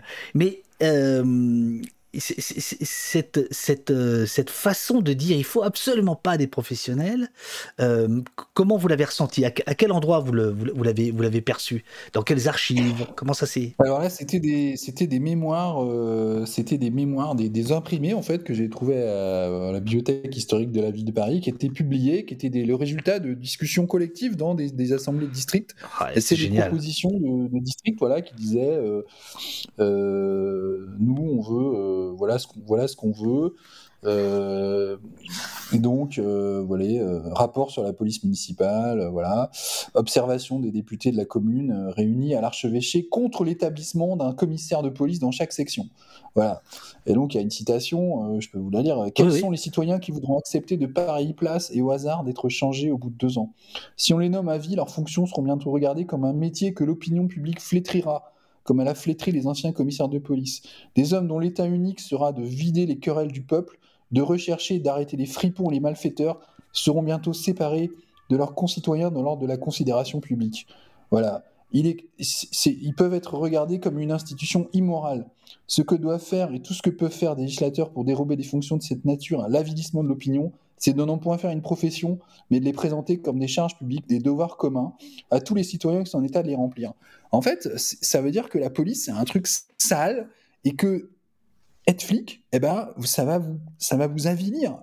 Ça veut dire que tous les jours, vous allez vous confronter à, la, à une tâche qui est très ingrate et sordide. En fait, c'est assez bizarre hein, ce texte, hein, euh, voilà. Mais euh, et donc, euh, il faut pas la confier. C'est une sorte de corvée qu'il faut exercer, euh, qu'il faudrait exercer à tour de rôle, euh, bénévolement, et, euh, mais, mais, mais, absolument pas créer un corps de professionnels qui, qui tomberait dans la dégradation morale. Donc là, on voit surtout la, réprobation morale qu'il y a par rapport à, par rapport à ce métier. Et, au corps des inspecteurs et des commissaires de police. Et, donc, du, coup, la, démocratisation, c'est pour garder cette, c'est pour éviter la, reconstitution de ce groupe euh, voilà, et je pense que la fascination de la police et en même temps les rapports ambivalents qu'on a avec, c'est aussi lié à ce, quand même quelque chose de très ancien parce qu'on le voyait aussi euh, même sous l'ancien régime avec cette idée que les commissaires de police étaient des personnages qui se euh, qui étaient un peu méprisés aussi parce qu'ils étaient finalement en contact avec la lie de la société, avec avec tous les maux du monde et, et donc ça pouvait pas être des gens respectables. C'était c'était pas, il n'y avait pas une noblesse en réalité euh, de la police. Euh, voilà. Donc là, c'est affiché sans phare. Euh, voilà, très directement. C'est un métier ignoble au sens fort et il euh, il faut pas que ça devienne un métier justement. On peut pas obliger les gens à faire ça. Enfin, voilà. Donc c'est c'est un travail voilà de, qui doit être qui doit être partagé par tout le monde. J'ai souvenir que Maurice Rachfus, qui nous a quittés il y a, il y a un an et demi, qui était donc un, un un des observateurs, un des plus grands observateurs de la police contemporaine, euh, lui, c'était un peu une de ses, une de ses marottes. Hein, c'était de dire il faudrait que les policiers, euh, euh qu'il y ait une rotation, hein, qu'ils puissent pas rester euh, en place plus de X années. Je sais plus ce qu'il avait en tête. Et c'était en fait, en, en, vous lisant, j'ai compris d'où venait son, son, son, son, idée. Alors, en 1790, le législateur va donc mettre en place la, les, les élections de commissaires et va essayer d'ouvrir, si j'ai bien compris, ces élections à plus de, de, de, classe sociale, euh, mais en fait, euh, ça va pas vraiment marcher, ça va être assez limité, c'est ça? Ouais. Oui, parce qu'en fait, alors c'est vrai qu'il y a les, barrières, alors ça c'est quand même inouï, euh, tout le monde, enfin, bon, on est quand même, pas tout le monde, pas tout à fait tout le monde, puisqu'il y a, il y a des barrières censitaires, il faut payer, il faut être propriétaire ou avoir un certain, un certain un certain revenu aussi pour pouvoir euh, pour pouvoir euh, pour pouvoir être électeur et puis pouvoir être élu euh, mais dans, dans, cette catégorie voilà d'électeurs, ça représente la moitié à peu près de la population masculine à Paris, quand même. On peut on peut se présenter et devenir on peut devenir commissaire de police. Donc c'est une la fonction elle est ouverte à tout le monde. C'est une compétition électorale. Euh, alors, euh, mais effectivement, ça va pas, euh, ça va pas être la, démocratisation qu'on aurait pu attendre. C'est en fait les, commissaires qui sont élus pour la plupart. Bah, ils viennent en fait des mêmes milieux que les anciens commissaires au Châtelet. voilà. D'ailleurs, on a un certain nombre de commissaires au Châtelet, notamment les plus jeunes, bah, qui se reconvertissent parce que ben, ils vont perdre leur boulot. Donc euh, ils, se, ils, se, font élire dans leur quartier comme commissaire de police. Donc il y a des quartiers où il n'y a aucun changement euh, pendant plusieurs années, où c'est euh, les mêmes personnes qui font la police pendant voilà 3-4 ans. Et puis ailleurs, je, ne vous bah, cache pas Vincent, je vous cache pas Vincent que de, de, de, de, temps en temps c'est décourageant. je, je, vous lis puis ah oh merde, ça marche pas. En fait, le mec, il, repasse par la fenêtre. voilà. Non, c'est. Ouais. On se heurte au réel. On se heurte au réel, voilà. voilà. Et au, et au euh, alors aussi parce que les, les, règles électorales favorisaient ces gens-là, vraisemblablement. C'est-à-dire qu'il fallait, euh, il fallait pouvoir être disponible, euh, il fallait pouvoir. Euh, ces métiers-là, ça veut, ils ont des réseaux locaux. C'est plus facile quand vous êtes déjà dans, ces, métiers, avocat, notaire, clerc, etc. Vous pouvez vous faire élire plus facilement que quelqu'un qui est obligé de, qu'un commerçant, voilà, qui est obligé de, bosser, qui va pas quitter. En plus, c'est un peu comme la politique ou comme peut-être député aujourd'hui. Hein. Il y, a des charges, c'est une fonction qui est quand même euh, pour faire campagne, et puis ensuite qui demande une certaine souplesse. Et il y, a beaucoup de, de, gens qui peuvent pas se permettre de, de, prétendre à ça. Et puis ça a été, il y a la réforme de la justice à ce moment-là, donc il y a plein de gens qui viennent des administrations et surtout de la justice qui sont, euh, bah, qui sont en train de chercher du travail. Donc ils vont se précipiter sur ces, sur ces fonctions-là. Et puis c'est vrai qu'il y a eu un réflexe sans doute légitimiste ou voilà conservateur de la part des populations bah, qui ont qui sont plutôt tournés vers des gens compétents. Euh, alors, on n'a pas de traces des, des, campagnes, on a des, des, traces de contentieux électoraux, parce qu'apparemment, ça, ça, a même été parfois jusqu'à la, la, bagarre dans, dans, certaines, dans certaines réunions. Euh, mais euh, on ne sait pas, ça aurait été intéressant de savoir comment, euh, comment les gens, euh, comment les, les, campagnes ont eu lieu. Alors, on n'avait pas le droit de faire campagne, en fait. À cette époque-là, il fallait être appelé par les électeurs. C'était un peu particulier. À, à, à propos, voilà. de, à propos de, de, de, de bagarre, quand on vous lit, on voit que c'est quand même un, une période violente. Hein. Je veux dire, les coups de poing volent assez vite. Il y a alors c'est un petit rapport parce que ça, fait partie du travail policier de réprimer, mais il y a des gens qui, qui lancent de la boue depuis les fenêtres. Vous pouvez raconter ce que c'est?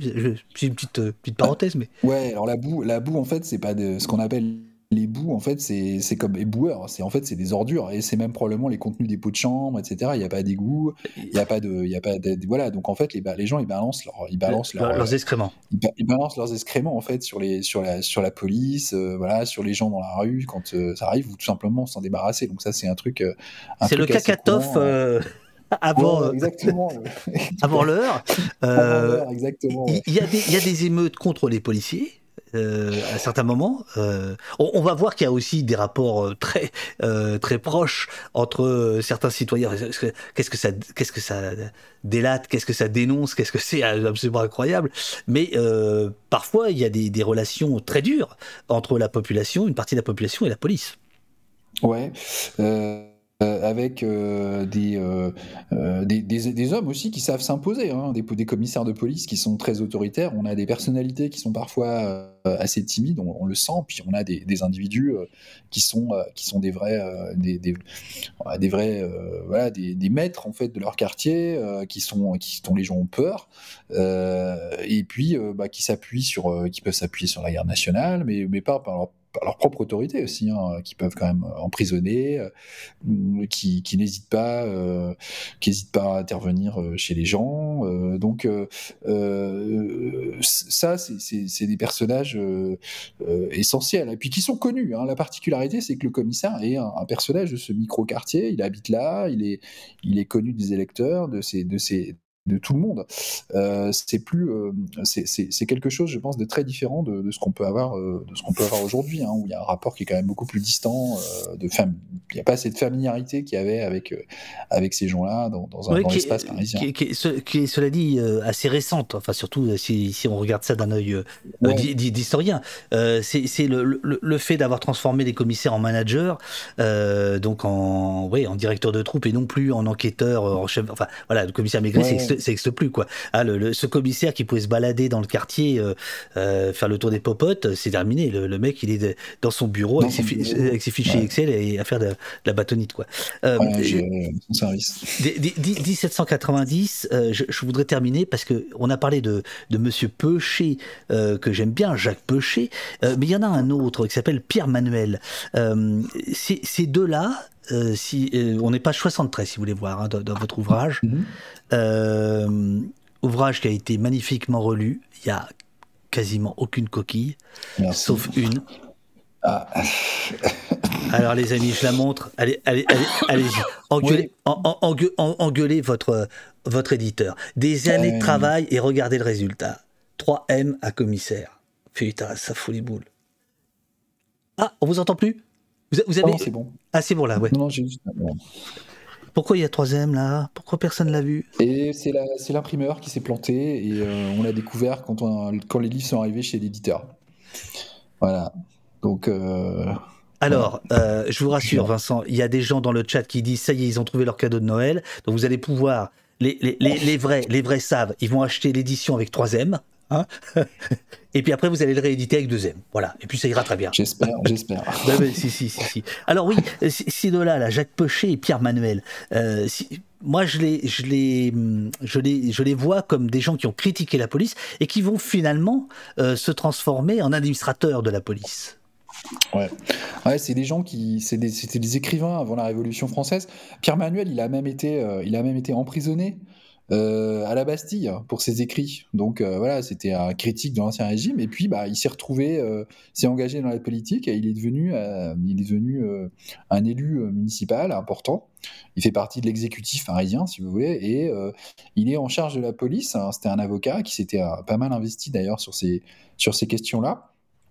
Et euh, il se retrouve, euh, il a, alors, il a, il, il, a un rôle un peu bizarre parce que ce personnage, il va d'un côté euh, très critique, continue à être très critique vis-à-vis de la police d'Ancien Régime, et puis de l'autre côté, il va quand même mettre en place, reformer une police qui, qui s'en inspire en fait pas mal. C'est ça. Alors, c'est quand même un authentique libéral, c'est-à-dire qu'il ne faut pas non plus les aspects les plus contestables de la police, libéral au, au, au, au, sens 18e, 18e euh, voilà. du siècle, hein, pas voilà, de, au sens du terme. politique, euh, voilà, il est attaché, euh, il a lui-même, euh, voilà, c'est pas, c'est pas, un, c'est pas un opportuniste, et, et d'ailleurs, il va payer de sa vie hein, par la suite ses, ses, positions politiques. Hein, il sera, il sera, c'est une victime de la, de la terreur, mais c'est un personnage qui, alors qui, qui, a acquis une grande popularité en, en faisant un livre qui a été un best-seller à l'époque, qui s'appelait La police dévoilée, où il a publié en fait euh, les archives secrètes de la police. Il a fait un bouquin à scandale. C'est celui-là Euh, que, vous citez là, ouais, voilà. exactement. Ouais. Voilà, on avait mis le, on avait mis le, on avait mis en fait euh, la main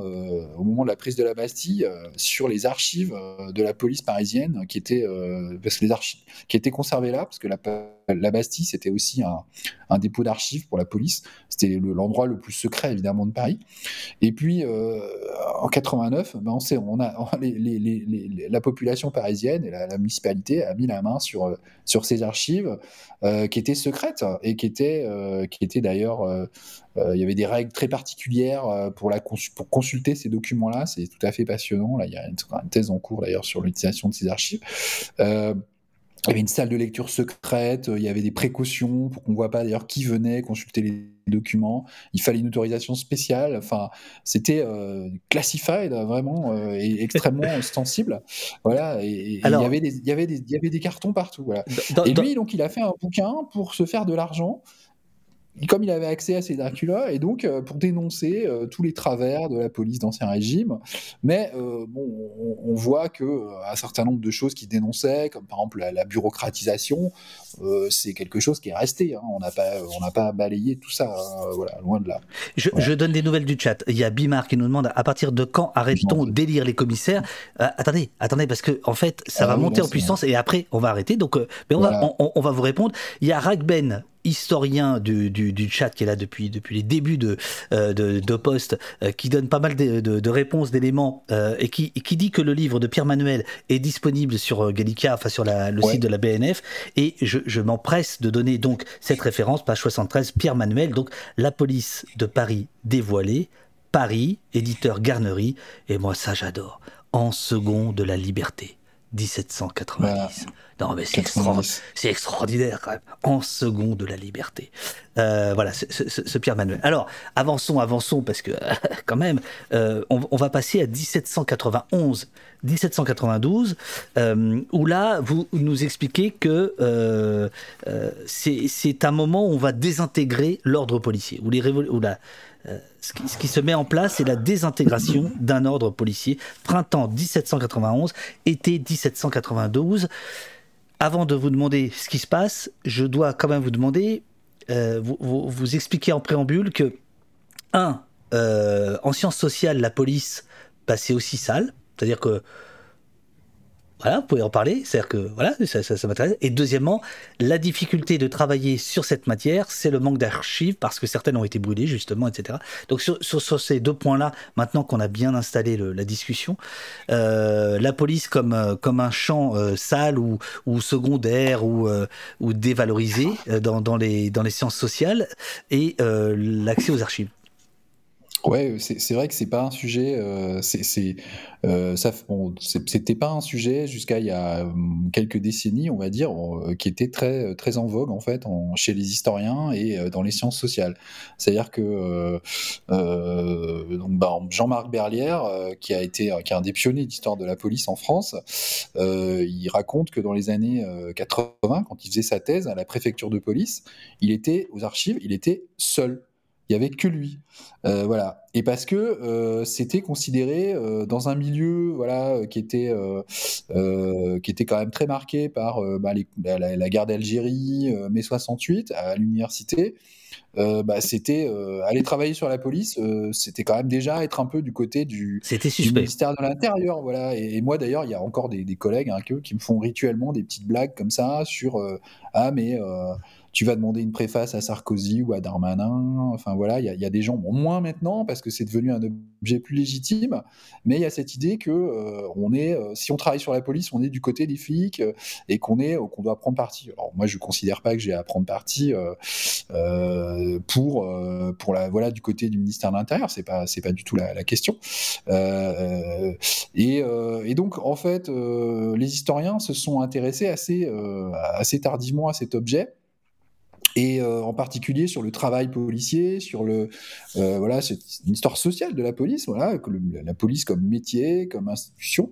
Ça, c'est quelque chose qui s'est vraiment développé depuis quelques décennies avec euh, voilà, d'une vingtaine d'années maintenant. Alors c'est devenu un champ au contraire très dynamique. Donc maintenant il y a beaucoup de travaux euh, euh, sur toutes sortes de polices, pas seulement d'ailleurs la France, qui a maintenant des travaux sur la police, les polices coloniales. C'est un chantier absolument formidable et on découvre, voilà, on commence à mieux connaître ces, ces polices dans les colonies françaises et puis les différentes époques. Donc, mais pour la Révolution française, bah, c'était un sujet très, c'était un sujet finalement assez, assez peu travaillé.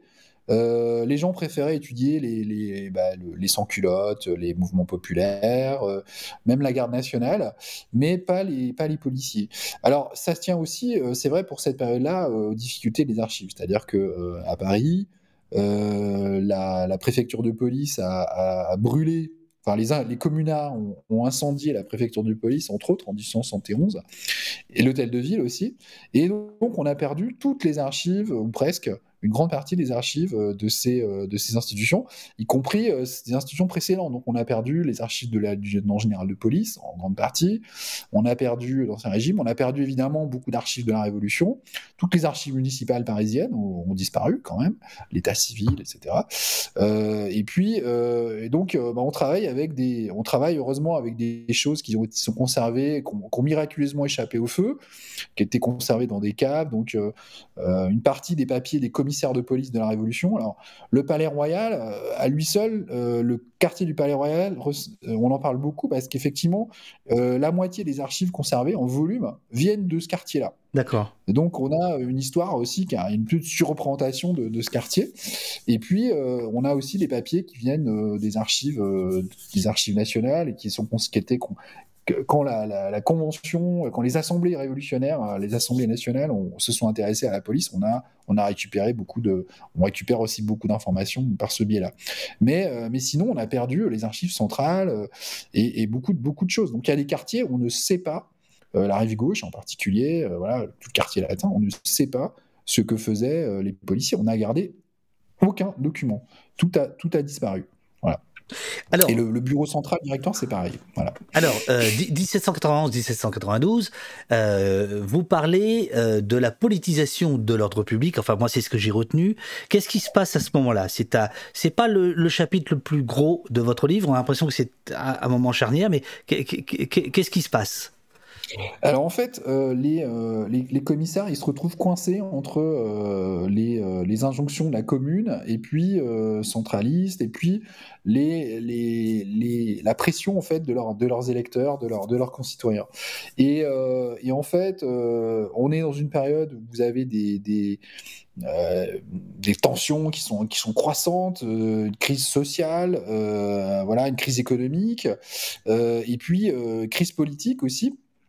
Et, euh, et ces gens, ils se retrouvent en fait euh, au milieu à, avoir, à devoir arbitrer entre euh, ou réguler, on va dire, ces, ces tensions, euh, arbitrer aussi des conflits politiques qui se déroulent, voilà, qui déchirent, le, la, qui déchirent en fait les, les, la société civile. par exemple, vous avez la question religieuse qui prend, qui, qui, devient mmh. centrale dans la Révolution française, qui est la grande fracture de la Révolution entre euh, voilà les, les, les le, le, le, ceux qui sont pour le, ceux qui soutiennent la, on va dire la nationalisation de l'Église de France, euh, voilà qui est voulue par la, par les par les révolutionnaires, et puis ceux qui sont euh, au contraire fidèles au pape, et donc il y a un schisme et euh, des, des, bagarres entre paroissiens, euh, avec les curés, avec des, les, les, femmes aussi qui se battent entre elles. Le, le, le, commissaire de police, il doit, il doit rétablir l'ordre dans, dans, ces, dans, dans, ces situations-là, et c'est très compliqué. Et puis, euh, la politisation de l'ordre public, c'est ouais, très compliqué les parce que...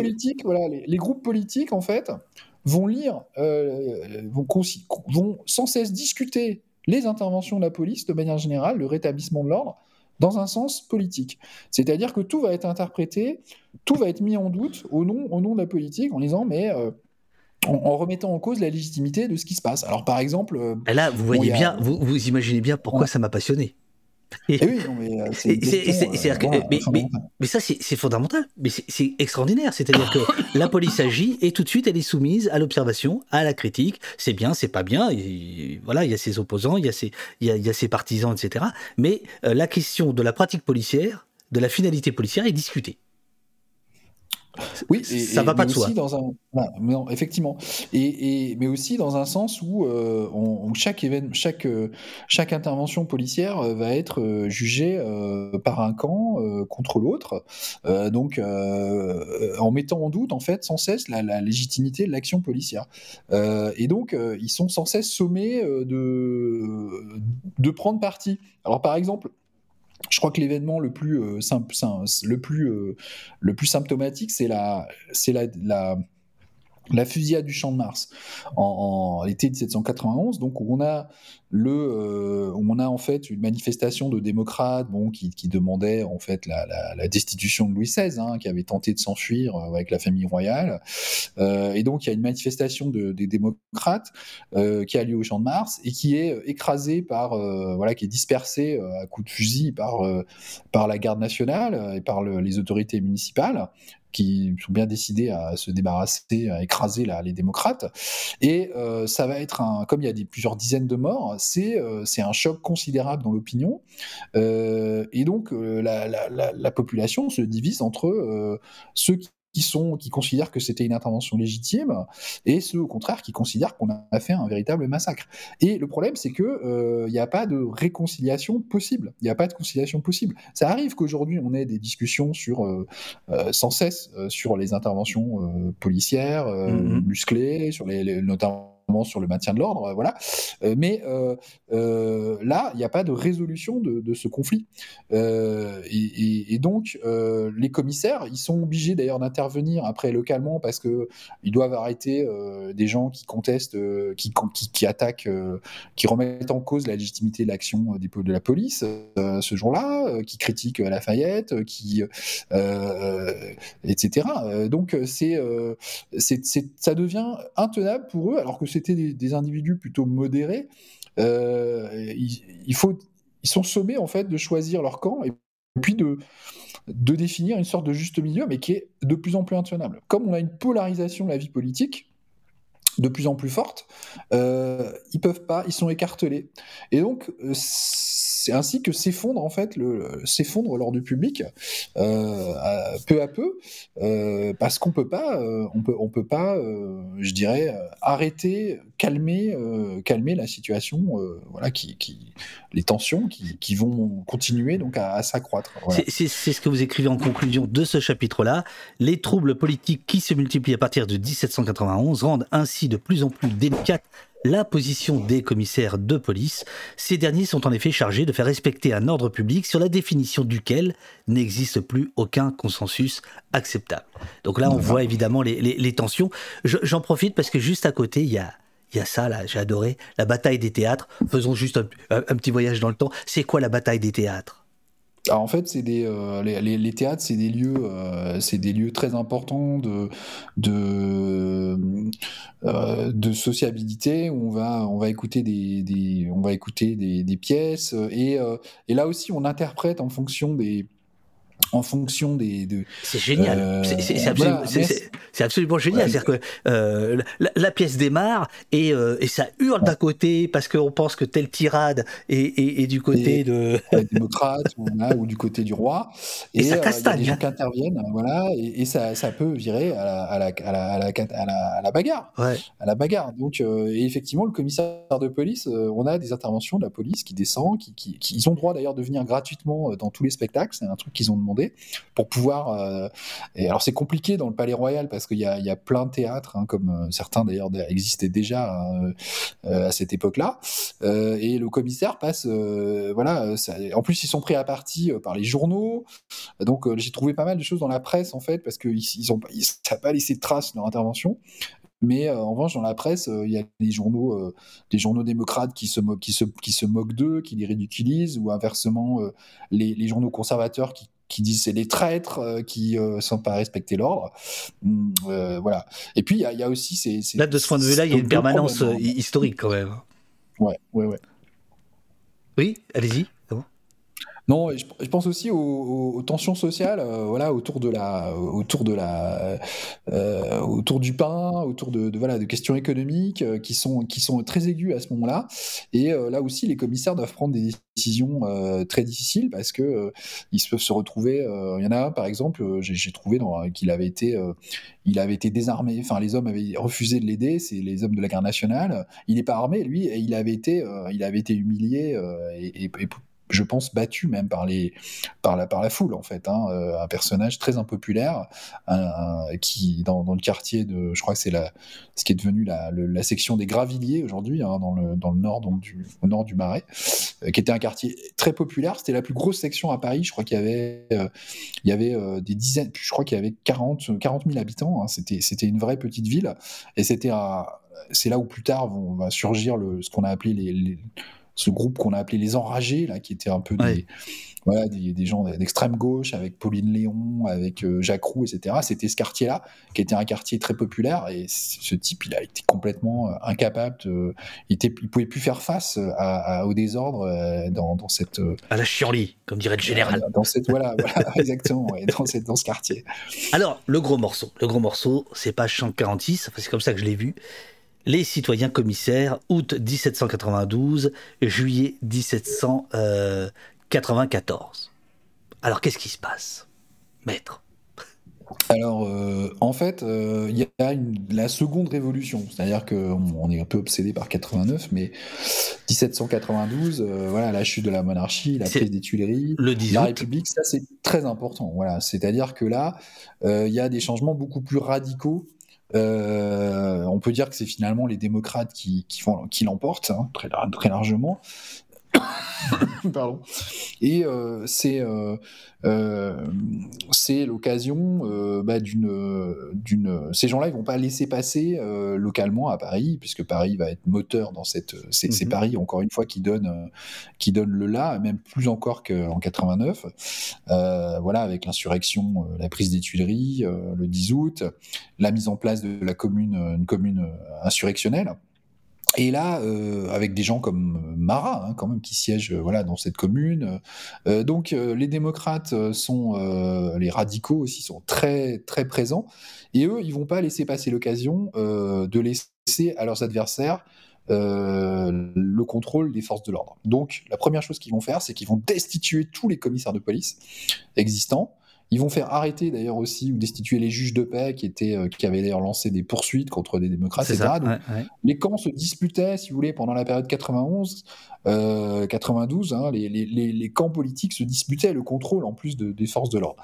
Là, donc, euh, comme ils ont, comme de fait, ils, le rapport de force leur est favorable, ils en profitent. Donc, ils vont mettre en place euh, une police municipale qui s'appelle l'administration de, de, la police, qui va qui va pas cesser de, de de grandir, alors qui n'est pas très très bien connu et qui est difficile d'ailleurs comme à connaître parce qu'il n'y a pas, pas, pas n'a pas laissé de, documents directement, mais euh, c'est euh, il y a une vingtaine d'administrateurs de police qui s'occupent des élus qui s'occupent de la police et qui contrôlent euh, voilà des dizaines d'agents qui dépendent d'eux dans la voilà de, dans, au, centre voilà depuis l'hôtel de ville. Et puis localement vous avez toujours ce système. On va avoir à nouveau de nouvelles élections donc des commissaires de police mais des commissaires cette fois-ci qui sont élus au suffrage universel, masculin.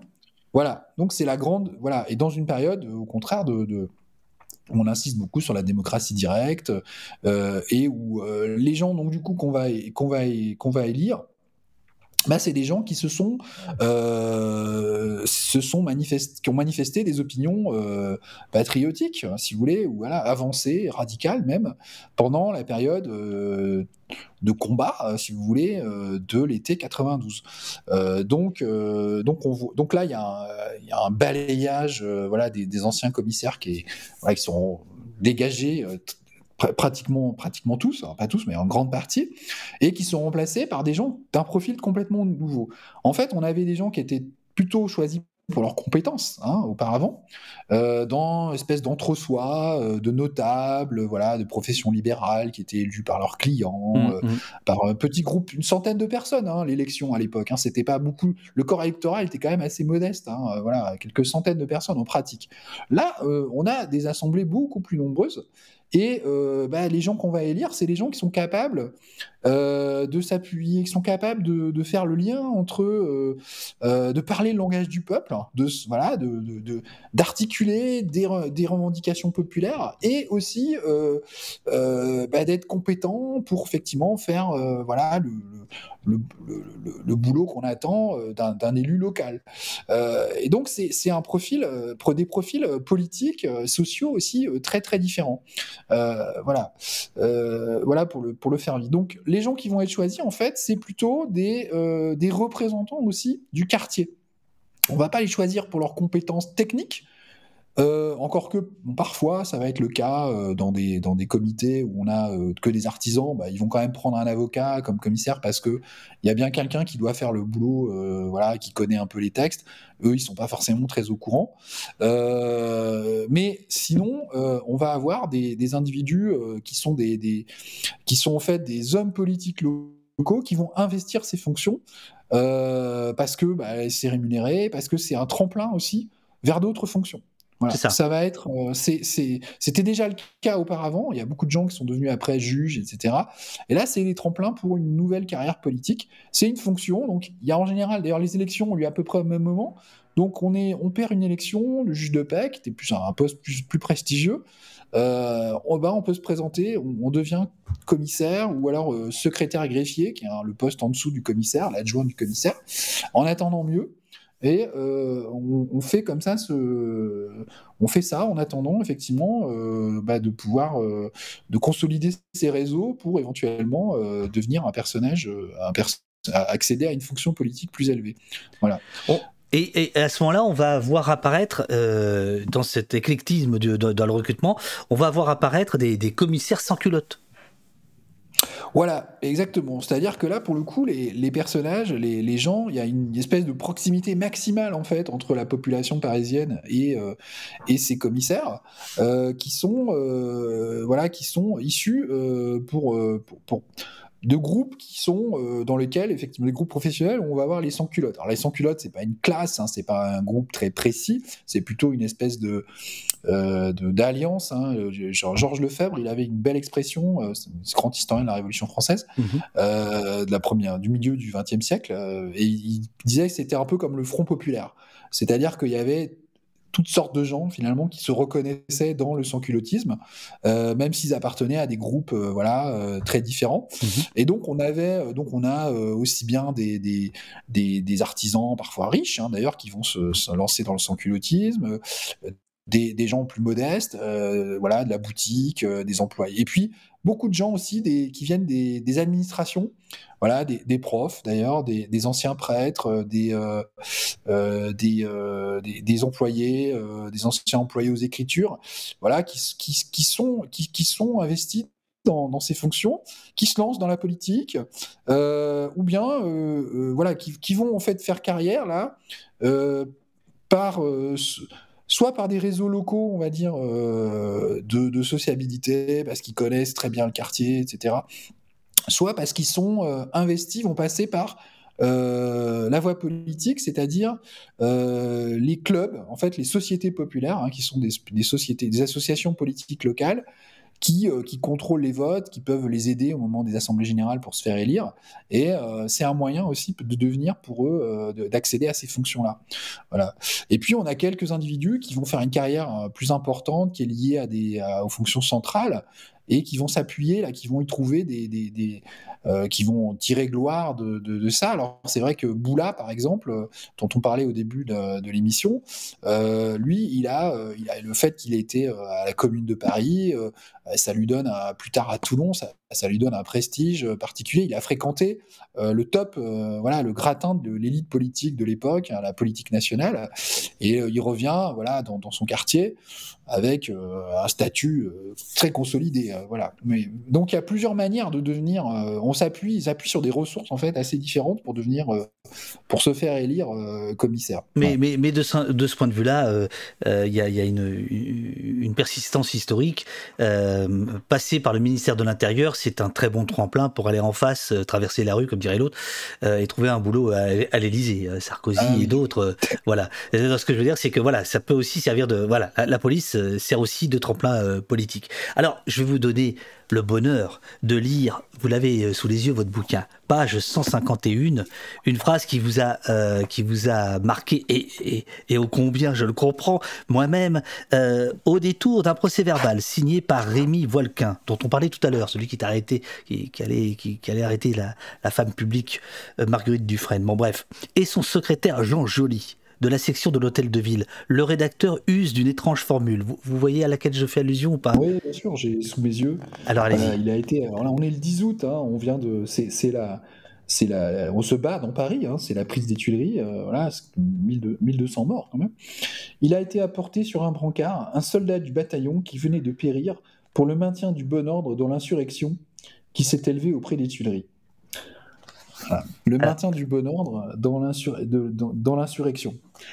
Euh, toute, la, toute, une... la, toute, la, contradiction policière est là ouais. de, de, de, de cette période. Surtout le cette, maintien du bon ordre dans l'insurrection.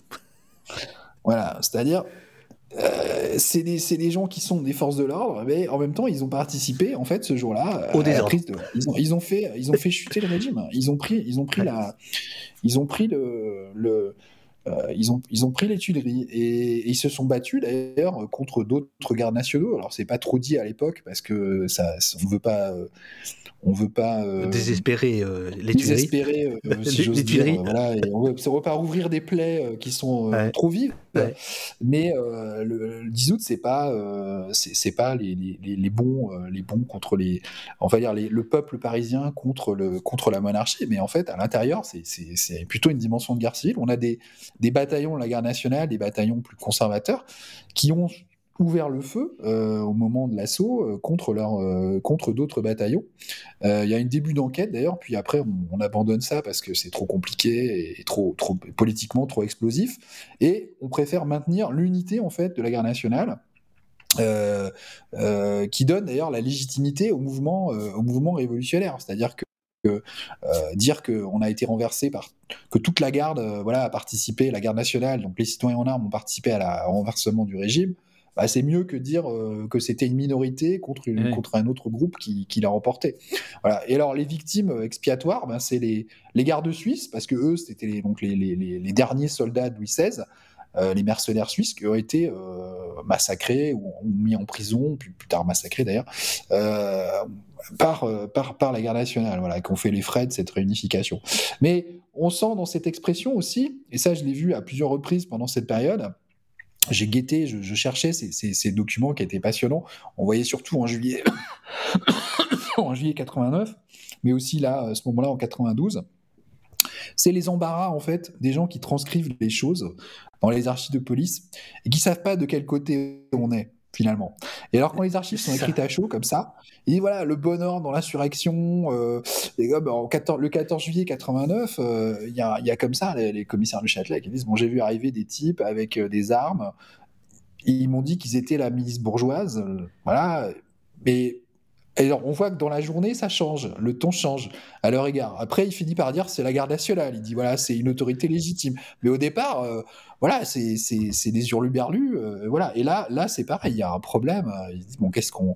Alors, le lendemain, c'est bon, c'est bon, euh, tout, est, tout est rentré dans l'ordre. Ils sont passés du côté. euh, voilà, ils sont du côté de, de de l'autorité légitime. Il voit bien que le pouvoir a, changé, de, a changé de main. Euh, donc, euh, il n'est plus question de remettre en question ça. Mais euh, voilà, et c'est des choses qu'on va revoir à nouveau au moment de la nuit du 9 au 10 Thermidor, dans la soirée du 9 Thermidor. Alors, c'est plus c'est plus discret, on n'a pas tellement d'archives, mais là aussi, il y a des hésitations sur la conduite à tenir entre voilà les, les, partisans de Robespierre les, Robespierre qui et puis la, la convention nationale hein, puisque ceux qui ont essayé de se débarrasser de Robespierre qui qui sont qui sont en conflit. Et où se trouve, où se trouve le, bon camp. Euh, et, donc les commissaires doivent, euh, doivent naviguer, donc ils apprennent en fait pendant cette période à naviguer en eau trouble, hein, à être prudents euh, dans, dans ces journées qui sont très fréquentes, hein, parce que, bon, là, j'ai parlé des crises les plus courantes, mais il y en a d'autres. En 1793, il y a des, journées de juin, mai-juin 1793, où l'arrestation des Girondins, là aussi, qui a un grand coup de force contre la Convention. Euh, et les commissaires sont, assez gênés là aussi par, euh, euh, par, ce qui se passe. Il n'y a toujours pas de consensus en fait, par moment, le consensus sur l'ordre public, sur ce que c'est le bon ordre, bah, il s'effondre. Et là, on le voit très bien pour le 10 août 792, où, la, situation est, ouverte. Voilà. Alors, à, propos de ces enjeux du maintien de l'ordre, vous écrivez qu'en situation révolutionnaire, l'enjeu du maintien de l'ordre consiste à rétablir une forme de normalité sociale et permettre la reconstruction de relations de pouvoir stables en mettant fin à l'intense fluidité qui caractérise les épisodes de crise politique. Vous venez, vous venez d'en donner quelques-uns. Mais alors, est-ce que j'ai bien lu votre, votre travail? Au moment où finalement euh, la police se rapproche le plus de l'idéal révolutionnaire avec des commissaires qui sont élus et qui sont recrutés dans le plus grand, euh, enfin en tout cas au suffrage universel masculin et euh, dans toutes les couches presque de la, société, en fait c'est là où la police redevient euh, pas géniale, puisque je lis page 198 par exemple, l'intensification de la surveillance générale, alors que s'ouvre une période marquée par l'ère du soupçon, les fonctions de surveillance générale des commissaires s'intensifient. Cette inflexion se traduit par la montée en puissance des rondes, visites et autres patrouilles, dont les occurrences deux ans auparavant, était rare, voire inexistante. Il y, a, cette idée de, surveillance qui revient, qui rappelle les mouchards du roi, justement, qui rappelle un peu les. Oui, alors c'est pas tout à fait pareil, parce que là, c'est en l'occurrence une police qui est quand même beaucoup plus ouverte, hein, c'est vrai, même s'il y a des polices secrètes aussi qui font proliférer. Bon, mais là, les commissaires de police, là, sur le, travail, si on compare les commissaires de police, simplement, qui sont une partie de la police, en fait, terme à terme, effectivement, euh, entre avant, la, avant 92 et puis après 92, c'est vrai que ce qu'on voit, c'est l'intensification de leur travail de surveillance dans la rue. Euh, et euh, et euh, on va beaucoup plus les solliciter. alors aussi, c'est peut-être lié, je sais pas, au profil social qui est différent. Il fait aussi qu'on a des gens, voilà, qui sont, qui vont être quand même beaucoup plus, beaucoup plus, qui ont peut-être spontanément plus tendance aussi à sortir et à aller voir ce qui se passe. Euh, que les, commissaires un peu notables qu'il y avait euh, auparavant. Donc euh, je me demande s'il n'y a pas aussi quelque chose qui tient, qui tient à leurs profils sociaux. après, ça tient aussi à un contexte qui est quand même celui de la guerre à l'époque, à la fois la guerre et le gouvernement révolutionnaire. Donc on oublie ça quand même que cette période là, c'est ce qu'on va appeler la voilà ce qu'on appelle ce qu'on va appeler plus tard la, terreur hein, 93 voilà jusqu'à l'été 94 euh, la guerre continue d'ailleurs au-delà mais on est dans une période de guerre et donc il y a euh, la crainte euh, permanente de la cinquième colonne.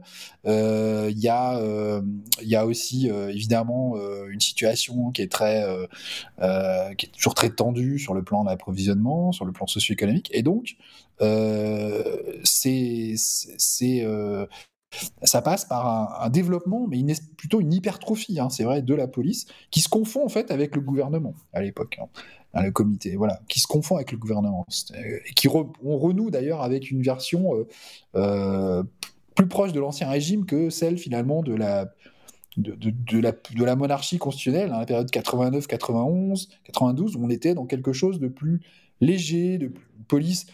Il y avait la tentative de, mettre en place une police assez libérale, euh, de la part de, Manuel ou de Pechet, hein, qui, qui, qui, révèle une police un peu légère. Nos, nos, euh, deux copains tout à l'heure. Voilà, exactement. Alors que là, euh, bah, la, police, la police des montagnards, la police des sans-culottes, bah, c'est une police très totale, très englobante, où on prétend finalement, la puissance publique, elle prétend réguler de des aspects très, très, très varié euh, de la vie euh, de la vie des gens, euh, de l'activité économique, de la vie sociale. Et, ça, c'est ça, c'est quelque chose de, très palpable dans, dans l'activité des, commissaires, hein, qui sont qui sont une, pierre d'angle hein, de cet ordre de la rue. On en arrive, je suis désolé d'aller aussi vite, à vous qui avez passé des, des, des, une vie entière là-dessus, euh, au, au, directoire. Et là, et là, on va pouvoir euh, répondre peut-être à la question de Bimar qui était posée tout à l'heure. À partir de quand arrête-t-on d'élire les commissaires? Je pense qu'on va y arriver. Euh, c'est quoi le directoire? C'est quand? Qu'est-ce qui se passe? Alors en fait, euh, le directoire, donc c'est un, nouveau régime euh, républicain qui est créé euh, donc en, novembre en fait 1795 par la par la par la convention thermidorienne, hein, la convention qui s'est débarrassée de Robespierre, et c'est un régime c'est un régime euh, qui est euh, qui se veut libéral, qui est pas démocratique, on va dire, euh, qui est pas qui est fondé sur voilà le, suffrage censitaire, qui qui qui repose bon sur des, des assemblées élues bien sûr, mais euh, de façon beaucoup plus restrictive. On se défie de ce qu'on appelle le gouvernement populaire, euh, qui était très inquiétant et dont on avait vu tous les excès euh, d'après les, conservateurs, hein, qui ont pris le, pas, qui ont pris un peu le, voilà, qui ont pris un peu l'hégémonie en, en, 1795. Et donc, on a un régime qui est beaucoup plus, qui veut dépopulariser la révolution, c'est-à-dire qui veut, c'est ça qui veut, qui veut, la, qui veut la soustraire euh, au gouvernement, à la tyrannie, euh, la tyrannie du peuple qui n'est que euh, aveugle, abruti. et donc, on va, ça doit rester entre les mains de gens instruits, compétents.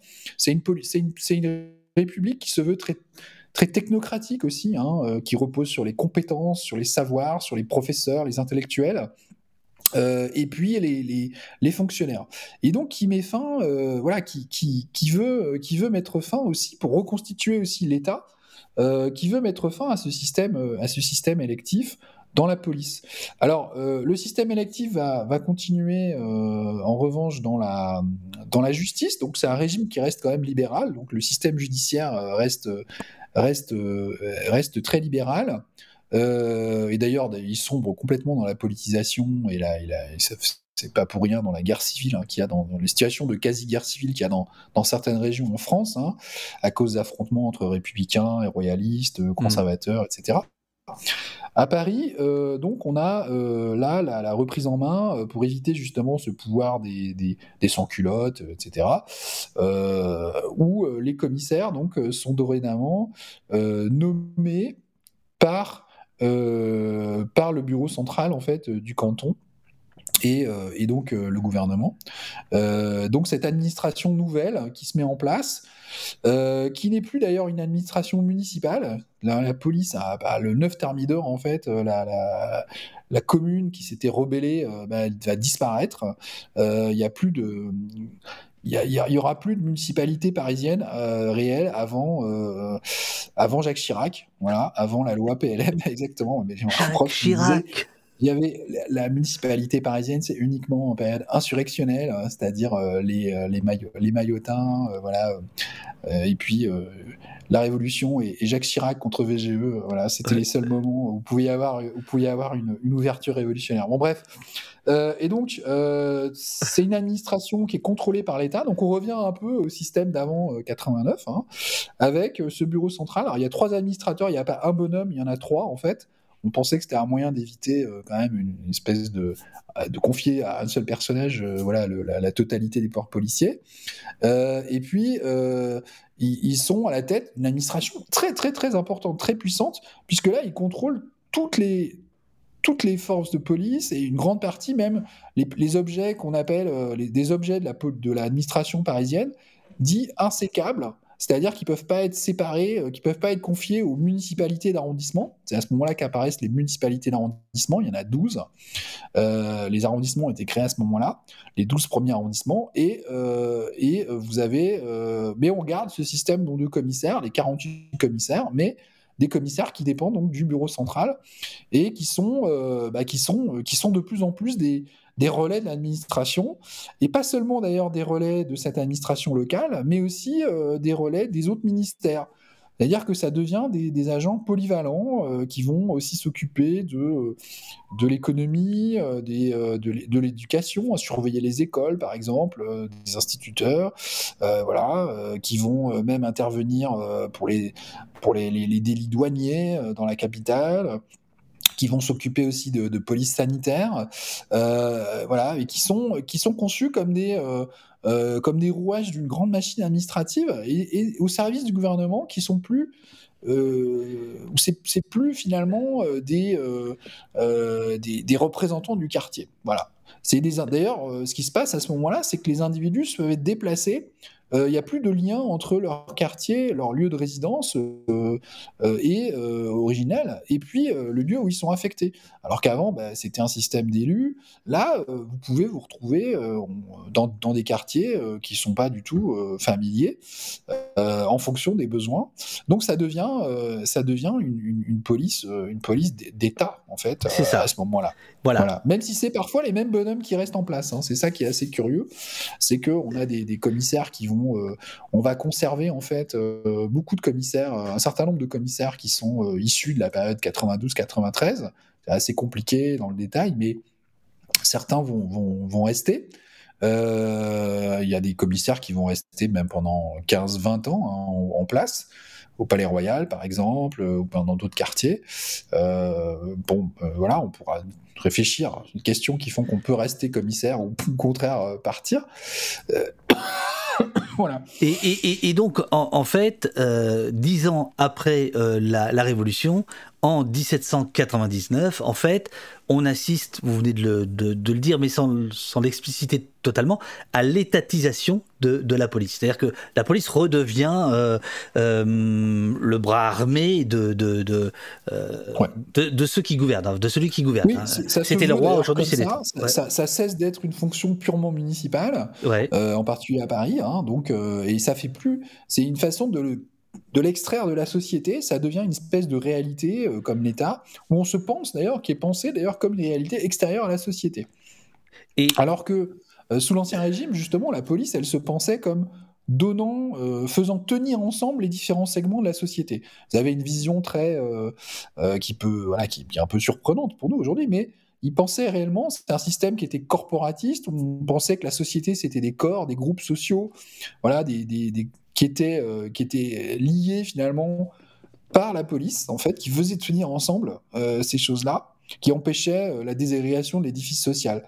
Là, on a, on a une pensée, au contraire, où l'État est pensé comme une espèce de principe extérieur à la société, et la police, elle, est, elle doit être séparée, justement, séparée de la société pour avoir une vue surplombante un peu sur, euh, sur le quartier, euh, sur, les, sur les groupes sociaux, etc. Donc, euh, donc c'est très cohérent avec cette pensée, enfin c'est, ce système de dépopularisation, voilà, on coupe les liens électoraux, les liens de, proximité, etc. C'est, de façon à mettre en place une administration séparée en fait de, du tissu social. Et au fond, on est toujours dans ce modèle-là aujourd'hui?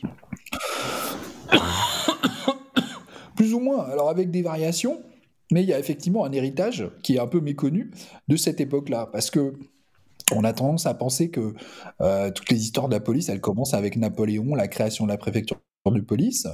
Euh, en fait, euh, la préfecture de police, c'est jamais que le bureau central renommé par Napoléon en préfecture de police, puis avec un bonhomme, effectivement, qui est le préfet de police, mais euh, l'organisation reste, euh, reste à peu près la même. Hein. Euh, et elle va, c'est une administration qui va, qui va continuer, qui va exister jusqu'à bah, jusqu'à nos jours, hein, même si elle a un petit peu, elle a été un petit peu, un petit peu transformée, mais pas beaucoup. Il faut attendre les réformes des années 1960, 67 notamment, et puis les réformes plus récentes pour qu'elle soit euh, plus ou moins euh, rapprochée de la police nationale. Mais par exemple, la, préfecture n'est pas touchée par la, création de la police nationale en 1941 hein, par le régime de Vichy. Euh, voilà. Et donc c'est une administration qui est héritière du 19e siècle, mais qui est aussi héritière donc de cette période du directoire où on a voulu recréer, recréer l'État euh, dans une période où euh, l'État semblait euh, s'effondrer, hein, où c'est une absence de l'État qui a engendré, si vous voulez, les, massacres, la, défaite, les défaites militaires. et donc, la police s'est conçue à partir du directoire, ce sera le cas aussi par Napoléon, comme un, organe fondamental, une colonne vertébrale pour reconstruire l'État. Et, chez les directoriens, euh, c'est quelque chose de, c'est quelque chose de tout à fait, euh, euh, de tout à fait essentiel. Hein. Voilà, c'est un régime qui est absolument obsédé par l'ordre public, qui veut créer une république administrative, qui va créer les commissaires du directeur exécutif, qui sont les ancêtres des préfets. Euh, et qui sont euh, partout dans les municipalités, dans les départements, euh, qui vont devenir les préfets ensuite avec la grande loi donc de 1800 et la création de la, préfecture de police aussi. voilà. Mais c'est une période qui est, à mon avis, à tort oubliée et qui est très importante. Voilà. Après, il y a aussi des innovations, il y a des choses, des fenêtres, je dirais, des passés non advenus, hein, qui a à ce moment-là des ouvertures qui, qui, qui, vont être refermées parce que Napoléon, c'est un régime évidemment beaucoup plus autoritaire.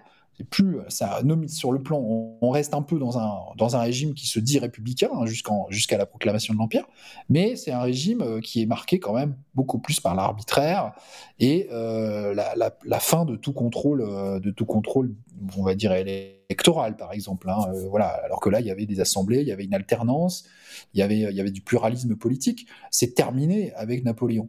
Et puis il y a des restrictions, des, restrictions, un attachement aussi, euh, euh, quand même aux libertés fondamentales qu'on ne trouve plus sous Napoléon. On va réouvrir euh, les prisons d'État, on va interner des gens, on va rétablir l'internement administratif, alors que le, directoire fera des choses comme ça, des commissions militaires, des tribunaux exceptionnels mais un peu contraint et forcé.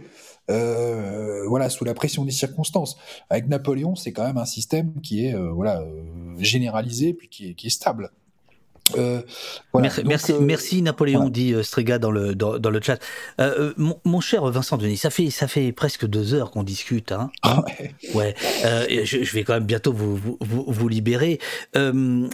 J'aimerais vous poser une, une, question simple.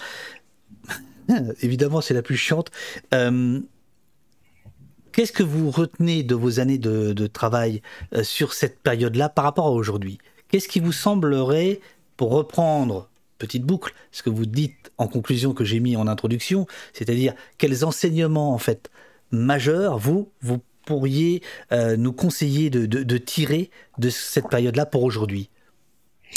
Alors, je pense que la police, elle tire sa légitimité euh, des services qu'elle rend à la population. Et une police qui est pas euh, une, police qui, qui ne qui n'est pas orientée vers euh, ces questions-là, elle, perd en fait, elle perd, je dirais, elle perd en légitimité auprès des, citoyens.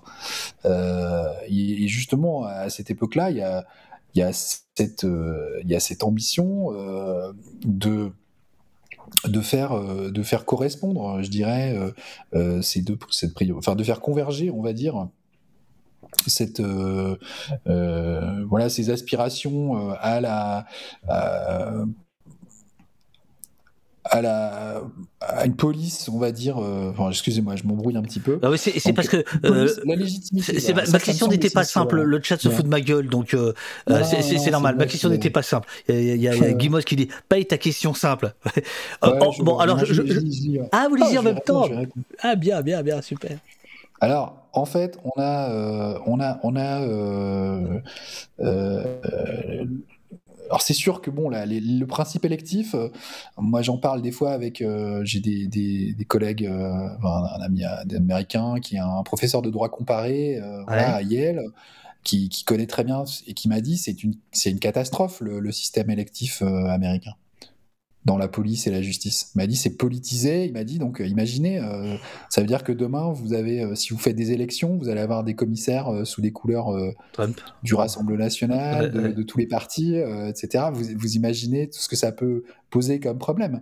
voilà. Donc je sais pas si c'est la solution. en plus, un peu, je pense que c'est pas vraiment dans les cartons.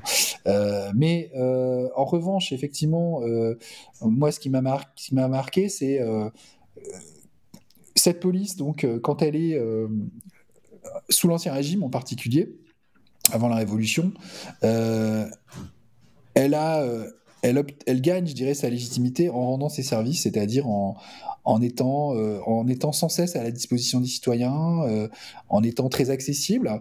Et ça, c'est quelque chose qui, qui subsiste ensuite, qui est même encore plus exalté, je dirais, par la, par la Révolution, y compris d'ailleurs, y compris sous le directoire.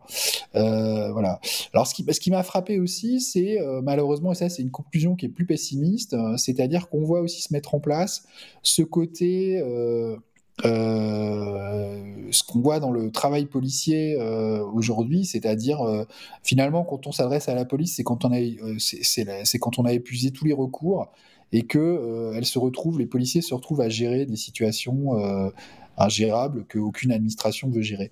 Euh, et ça, je l'ai vu pour le sous le directoire, euh, où effectivement, euh, on a des situations, des situations de, voilà, des enfants qui sont qui se prostituent parce qu'il y a mmh. une grande misère à cette époque-là. il y a les institutions d'assistance sont complètement défaillantes. Oui, mais il n'y a pas d'État social. Oui, mais, mais, mais est-ce que, est-ce que les policiers font à l'époque le chantage que font ceux d'aujourd'hui en disant euh, puisque nous sommes le dernier rempart de la République, c'est comme ça qu'il se voit, hein, nous sommes le dernier service public le, qui va là où tous les autres ne vont plus, etc. Donc euh, vous ne pouvez compter que sur nous, donc nous sommes indispensables, donc euh, circuler, il n'y a rien à voir, c'est quand même ça le discours finalement. Ouais, alors ils n'ont pas ce poids politique euh, y a aujourd'hui. C'est ça. C'est ça. Alors c'est un discours qu'on entend sous l'ancien régime en revanche. C'est-à-dire qu'effectivement ils ont une vision apocalyptique sous l'ancien régime de leur rôle ils disent, nous, on est le dernier rempart. Si on n'est pas là, la police, c'est vraiment crucial. Si la police n'est pas là, c'est la fin du monde, euh, c'est la fin de la monarchie. Là, euh, là, sous la Révolution, il y a l'idée que euh, ils vont, il y a l'ambition de, transformer la société. L'ordre révolutionnaire, et, y compris sous le directoire aussi.